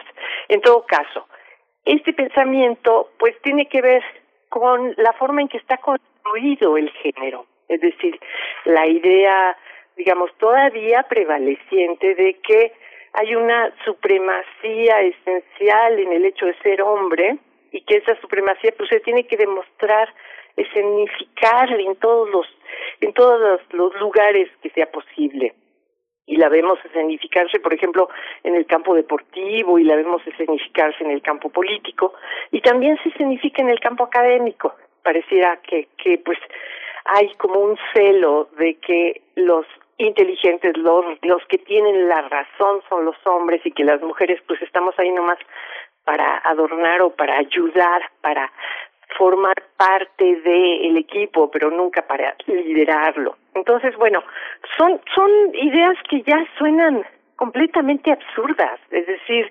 lo que ha demostrado esta participación de las mujeres en las instituciones de educación superior y en todas las áreas de la vida humana es que tenemos la misma capacidad que los varones, que tenemos las mismas posibilidades de desarrollar ideas, de desarrollar investigación, de hacer docencia, de hacer difusión de la cultura. Tenemos exactamente, por lo menos, las mismas capacidades. Entonces, bueno, ahora hay que empezar a combatir, bueno, seguir combatiendo, hay que combatir activamente los prejuicios, los estereotipos y los posicionamientos de la masculinidad, porque en efecto este artículo de Mauricio Zabalgoitia de lo que nos habla es de el esfuerzo de la institución por entender también el otro lado, es decir, hay que entender cómo se construyen las masculinidades, cómo se produce esta idea de supremacía, esta idea de yo mando, yo soy el que el que eh, yo brinco y tú me aplaudes. O sea, cómo cómo lograr entender que además, pues esto no es, no es un asunto de, que los hombres sean malos o que eh, tengan mala voluntad. Así es como están construidos identitariamente. Y entonces, bueno, pues hay que hacer un trabajo doble o hay que hacer un trabajo triple o cuádruple, es decir, hay que elaborar en muchísimos campos, en muchísimos espacios. Y yo creo que solamente a través de un esfuerzo compartido, yo creo que también internacional, porque pues este no es un problema de México o de la UNAM, este es un problema mundial, este es un problema que ocurre en todas las instituciones educativas que conocemos y pasa aquí en Alemania y en Pekín, ¿no? O sea, pasa en todo el mundo y bueno, pues entender cómo se construye la feminidad, cómo se construye la masculinidad y cuáles son los obstáculos objetivos que tenemos para dar estos pasos que necesitamos dar como como humanidad, pues yo creo que la, la forma de hacerlo tiene que ver también mucho con la investigación. Por eso es importante esta sección. Es decir, esta sección lo que va a recoger es informa eh, investigación internacional para que podamos hacer comparaciones entre lo que pasa en Alemania y en América Latina con lo que pasa en México, que veamos qué cosas están haciendo las autoridades de otras universidades para ver qué cosas funcionan, qué cosas no funcionan. Yo creo que hay un esfuerzo institucional en este momento, un esfuerzo institucional importantísimo en nuestra universidad, al que le tenemos que dar respaldo y al que le tenemos que dar retroalimentación permanentemente. Tenemos que estar trabajando de, manera conjunta con, con la coordinación de igualdad de género. Y desde luego, bueno, las investigaciones del y las investigaciones feministas que vienen de una enorme cantidad de entidades universitarias, del CEICH, del CRIM, de la Facultad de Ciencias Políticas, de la Facultad de Filosofía y Letras. Es decir, no estamos aisladas. Yo creo que las revistas lo que hacen es, pues, eh, fundar procesos de comunicación y discusión pública y vincular a las investigadoras y a los investigadores para que discutamos en, en el espacio público y bueno, desde luego para producir soluciones, porque al final del cuento lo que nos interesa es cambiar el mundo, ¿no? Volver este mundo un mundo más justo, Hortensia Moreno, bueno, sin duda ha sido un nadar contra corriente para los estudios feministas. Cuéntanos cuáles son esos desafíos, esos retos, esos obstáculos también de, para los estudios de género, para los, eh, la investigación feminista en su lucha por tener un espacio entre el resto de la investigación, aquella que, históricamente sí ha contado con el aval de la comunidad científica eh, e intelectual. Yo sé, y seguramente quienes nos escuchan, y por supuesto tú misma, Hortensia, de mm, varios casos o distintos casos de compañeras en licenciatura, en maestría, en doctorado, cuyos proyectos de investigación son rechazados porque muestran, por ejemplo, un marco teórico desde, desde estudios de género o estudios o investigación feminista, Hortensia. ¿Cuáles han sido esos desafíos y cómo, y cómo debate feminista también, pues ha sido, ha tenido un papel fundamental para divulgar esa, esa investigación eh, que se, que se realiza en nuestra universidad en este caso.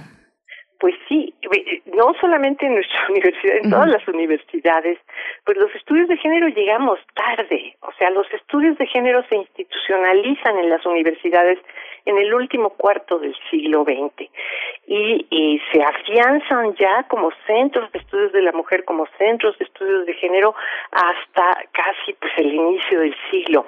Y esta llegada tarde viene además acompañada pues de un movimiento político, porque el hecho de que se hayan abierto estos espacios no es espontáneo de las universidades, o sea, las universidades no de repente se dieron cuenta de, ay, nos faltan los estudios de la mujer, sino que hubo un empuje político, movimientos políticos organizados de mujeres que dijeron las universidades tienen que responder a esta pregunta que es ¿qué pasa con las mujeres en la vida social?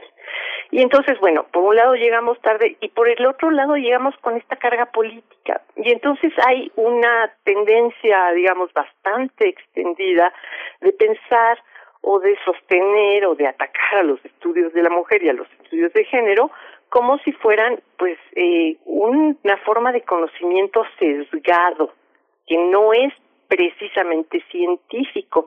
Entonces, bueno, ahorita uno de los trabajos importantes de la investigación en estudios de género es eh, legitimar el conocimiento como un conocimiento que tiene el mismo valor y la y la misma digamos el mismo fundamento epistemológico que las todas las ciencias sociales y las humanidades desde luego pues las ciencias sociales y las humanidades tienen una lógica epistemológica diferente que las ciencias duras pero bueno dentro de ese campo dentro de esa lógica los estudios de género funcionan igual que la sociología, la antropología, la historia, la lingüística. Es decir, se trata de un conocimiento lo suficientemente legítimo en términos metodológicos como para posicionarse a la misma altura que cualquier otro tipo de investigación.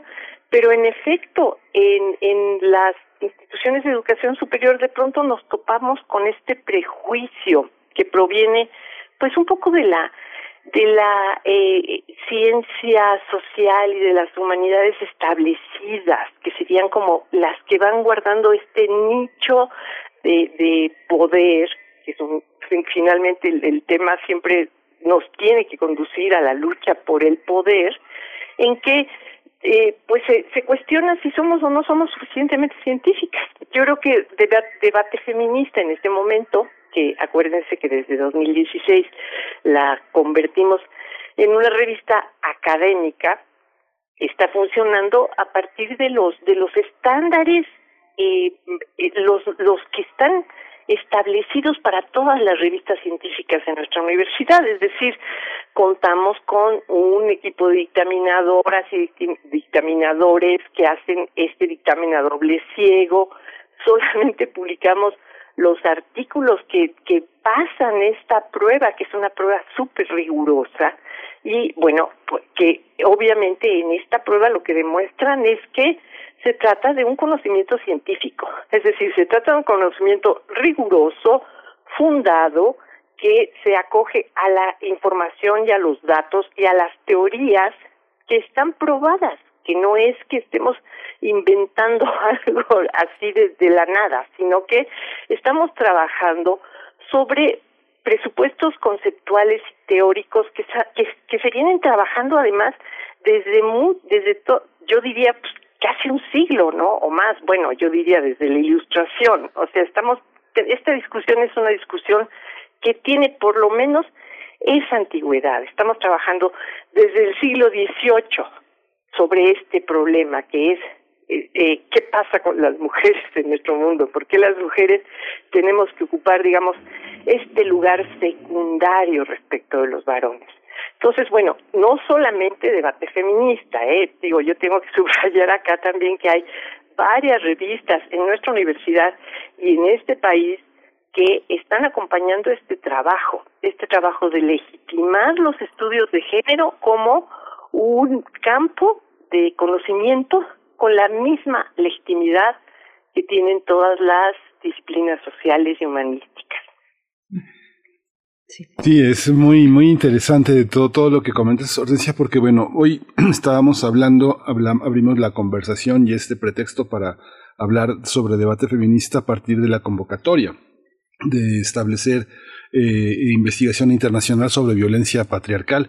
Pero yo recuerdo un poco en la prehistoria, desde la revista FAM, alguna vez le pregunté a, Mo, a Monsiváis, le pregunté, ¿por qué, no, ¿por qué no hay artículos de hombres, Carlos? ¿No? Y me dijo, no sé, con su laconismo, ¿no? Pregúntale a Elena, ¿no? A Elena Urrutia. Entonces, es muy interesante ahora ver el debate feminista eh, que tiene distintos niveles de convocatorias para publicar en debate, para publicar contenidos académicos en una de las revistas arbitradas de más alto nivel en nuestro idioma, además que incluye otros idiomas, los debates en paralelo, que significa la posibilidad también de tener este, eh, entrevistas, ensayos, reseñas, le han dado lugar al periodismo, y cómo no, porque tú también vienes de ese territorio, de la ficción, del periodismo, de la crónica, del relato, de la poesía. Y luego la convocatoria para hacer la portada. Me, me llama la atención la portada de este año 32, enero-junio, que justamente tiene como fondo eh, el Palacio de Bellas Artes y que tiene feminicida la palabra en, una, en, una, este, en un portal pintado. Esta manera, no, ¿por qué no la pusieron en Palacio? La pusieron en Bellas Artes, aludiendo a un espíritu sumamente cultural entre nosotros. Cuéntanos un poco esta, este ecumenismo de la revista frente a los géneros, frente a las personas que pueden publicar, a, todas esas posibilidades, tanto gráficas como textuales. Claro que sí. Bueno, mira, tenemos una una serie de convocatorias amplias porque venimos de una tradición de debate feminista, acuérdense, la, la fundó Marta Lamas en 1990 y la hicimos desde entonces eh, sin parar, sacamos 50 volúmenes con ella y luego después Marta se, se cansó un poquito, dijo ya, y entonces eh, la posibilidad de que la, la revista sobreviviera pues cayó en el CIEG, en ese momento todavía pues, en que vimos que pues había que no había una revista de estudios de género en la UNAM y entonces dijimos pues adoptamos debate feminista la volvemos una revista académica con todas las las condiciones pero quedaba como un poquito suelto la otra parte de debate que era la parte muy lúdica, la parte muy artística, la parte muy creativa, en la que publicábamos cuentos, poemas, fotografías, dibujos y un montón de cosas. Y entonces dijimos, bueno, vamos a dejar para la parte impresa y para la parte muy formal el, el asunto académico, riguroso, metodológico. Pero vamos a abrir un portal, una página de, de Internet en la que vamos a publicar no todo, sino todo lo que el comité editorial, tengo un comité editorial eh, muy, muy inteligente, ¿no? Y muy, muy eh, capaz de elegir siempre los mejores trabajos. Y entonces dijimos, pues vamos a publicar toda esa cosa que el feminismo produce, que también es intelectual, pero que no pasa por el tamiz de lo académico, lo vamos a publicar en esta sección que se va a llamar Debates en Paralelo. Y entonces en Debates en Paralelo publicamos poemas, fanzines, muchas fotografías, pero además también artículos que tienen prisa. De pronto una académica nos escribe y nos dice, quisiera que este artículo salga pronto porque eh, si me tardo todo el proceso de la dictaminación, pues ya para cuando salga ya no va a tener eh, la, la validez, digamos, ¿no? La, la, la cosa coyuntural. Y entonces, eso, esos artículos solo los ve el comité editorial y decimos, órale, va, lo publicamos mañana. Y entonces se puede publicar muy rápido. Tenemos cosas muy académicas que hubieran podido salir en la otra parte, pero si hubieran tardado ocho meses o algo así, y entonces los publicamos rápido. Entonces, bueno, la sección de debates en paralelo recoge esta parte del feminismo que es la parte festiva, creativa, canciones, cosas que tienen que ver ya más con, eh, pues eso, con el espíritu del feminismo que también es un espíritu muy lúdico, muy, muy, muy bonito, ¿no? Entonces, bueno, por ese lado está debates en paralelo, pero también tenemos abierta esta convocatoria para las portadas y lo que hemos hecho pues es explorar el mundo del, del de el arte feminista. Nuestra asistente editorial, Paola Ortega, ella ella es eh, estudia eh, historia del arte y es especialista en, en arte feminista. Y entonces, bueno, a veces nos llegan propuestas, a veces nosotras buscamos quién está haciendo arte feminista, arte visual feminista, y entonces vamos y les escribimos y les pedimos sus obras o ellas nos las mandan y si le gustan suficiente al comité editorial, ahí sí, el comité editorial siempre es el que tiene la última palabra, pues se publican estas estas portadas. Y entonces, bueno, logramos una cosa que era como casi imposible, que es que la primera temporada, la primera etapa de debate feminista, los primeros 50 volúmenes, siempre tuvieron portadas muy bonitas pero todas esas 50 portadas las hizo una sola persona, un, artista visual que se llama Carlos Aguirre y que él nos, nos regalaba las portadas, ¿no? O sea, era nuestro amigo y decía, bueno, ahí les va otra. Y cada portada era una, una, una creación artística diferente. Y entonces, ¿cómo íbamos a conservar la, la, pues sí, la riqueza visual de las portadas? Lo que pensamos es pues con, con obra feminista. Entonces, bueno, ¿qué ventaja tiene publicar las portadas? Porque no tenemos dinero para pagarles a nuestras artistas lo que deberían de recibir por este trabajo. Pero, más sin en cambio, ¿verdad?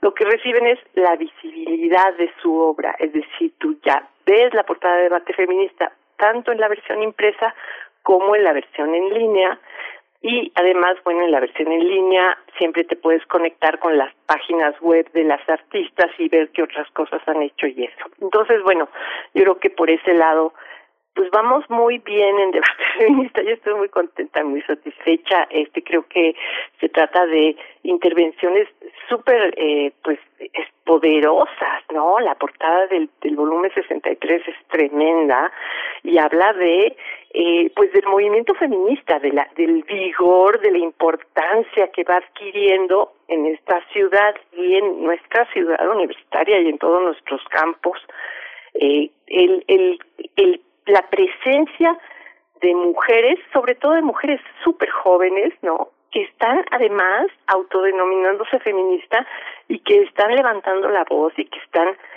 haciendo esto, ¿no? Tomar fotografías, hacer intervenciones, grafitis, todas estas formas de expresión del feminismo que también tienen que estar presentes en pues en la vida universitaria y yo creo que a través de debate feminista eso es lo que de lo que se trata. Pues Hortensia Moreno, bueno, toda nuestra admiración y reconocimiento a quienes han realizado este esfuerzo ya de tres décadas. Enhorabuena por este nuevo paso de debate feminista que tiende puentes hacia otras latitudes en esta colaboración con Open Gender Journal, eh, con la Libre de Berlín, eh, pues una revista heredera de, una, de un sedimento simbólico que también nos legó la revista FEN que mencionaba Miguel Ángel Quemain en los años 70, el programa Foro de la Mujer aquí en Radio UNAM con Alaí de Fopa esta estafeta, pues que sigue viva y que sigue con mucho futuro, esperamos. Hortensia Moreno, muchas gracias por estar con nosotras esta mañana. Muchísimas gracias a ustedes y pues muy buen día. Hasta luego. Hasta pronto. debatefeminista.cieg.unam.mx. Ahí pueden encontrar la versión electrónica y pues no se la pierdan, no se la pierdan. Vamos a ir ya directamente para hablar de química con el doctor Plinio Sosa. Primer movimiento Hacemos comunidad en la sana distancia. El crisol de la química. La madera, la celulosa y las muñecas de y el tema de esta ocasión con el doctor Plinio Sosa, que ya se encuentra en la línea y que como siempre nos da muchísimo gusto eh, contar contigo para el cierre del programa. Doctor Plinio Sosa, ¿cómo estás?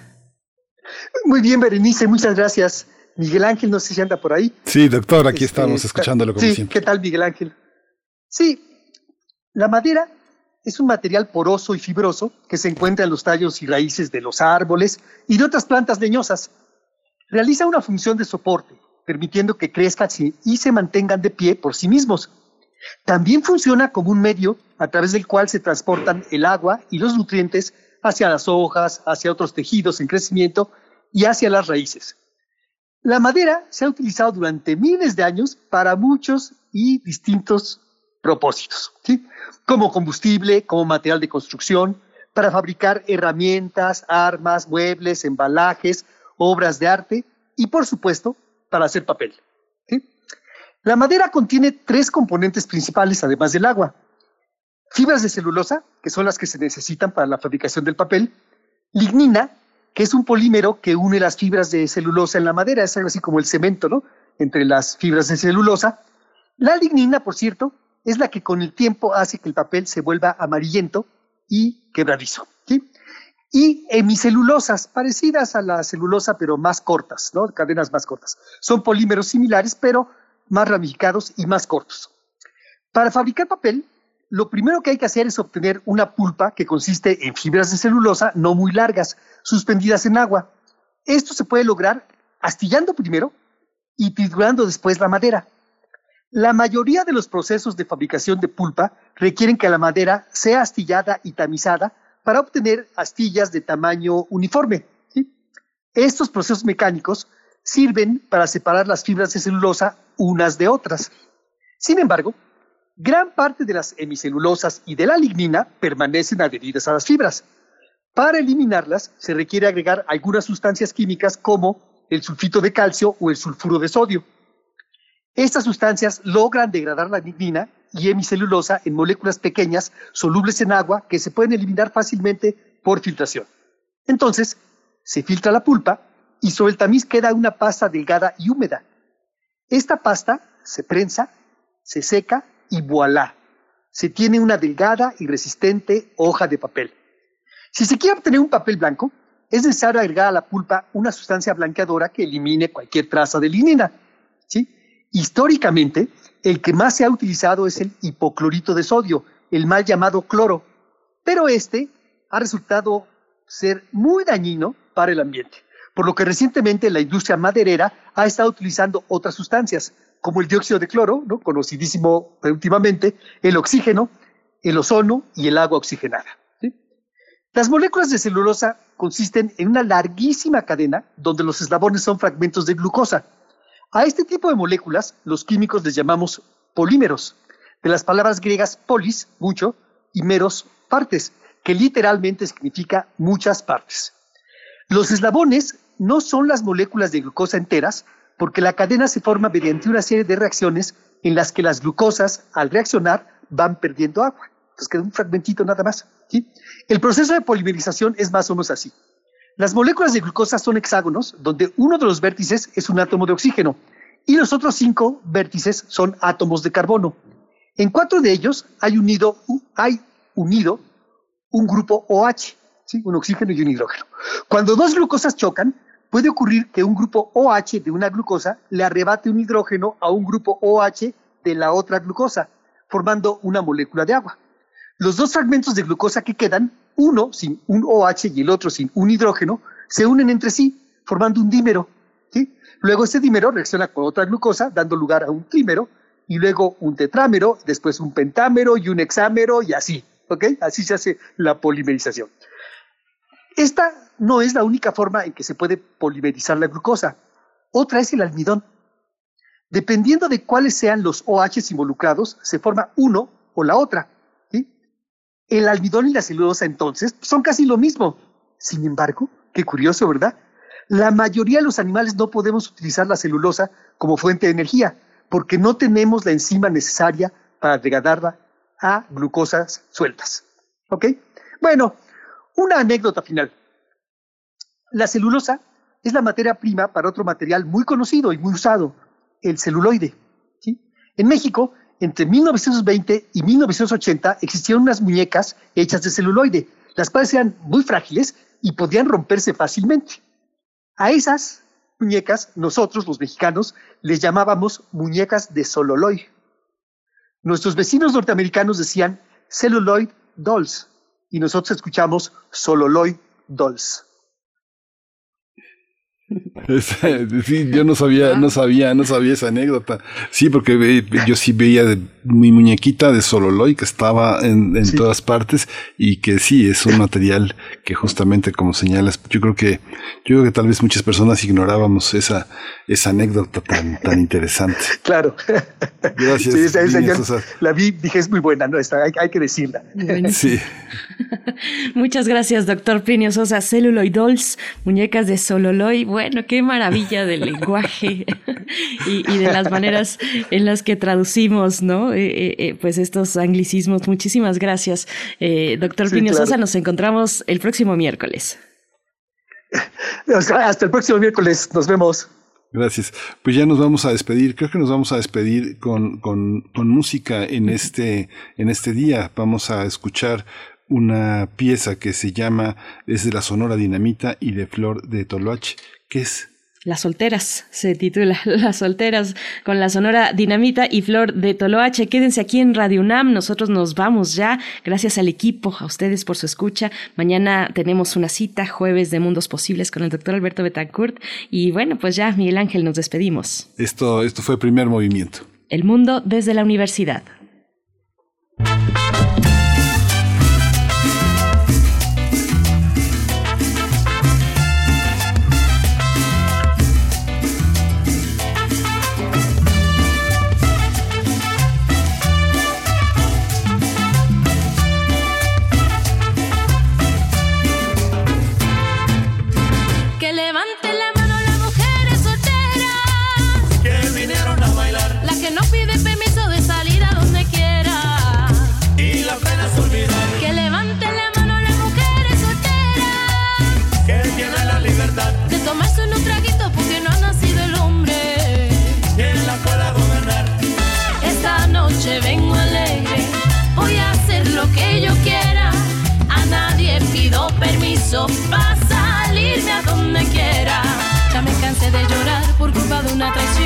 Siento que tengo ya callos en el corazón. No me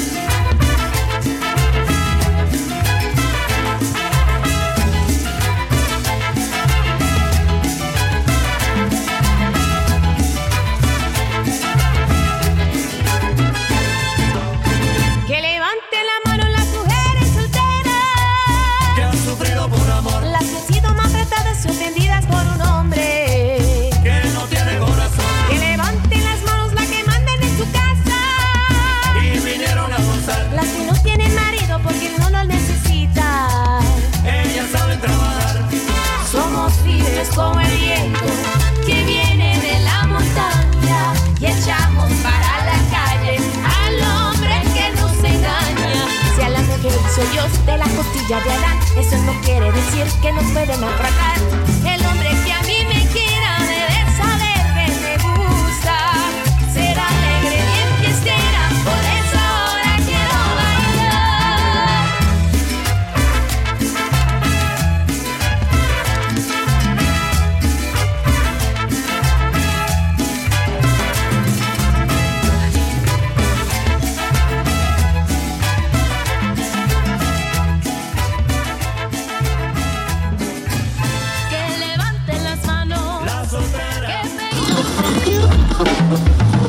Radio UNAM presentó Primer Movimiento, El Mundo desde la Universidad, con Berenice Camacho y Miguel Ángel Quemain en la conducción, Frida Saldívar y Violeta Berber, producción, Antonio Quijano y Patricia Zavala, noticias, Miriam Trejo y Rodrigo Mota, coordinadores e invitados, Tamara Quirós, redes sociales, Arturo González y Socorro Montes, operación técnica.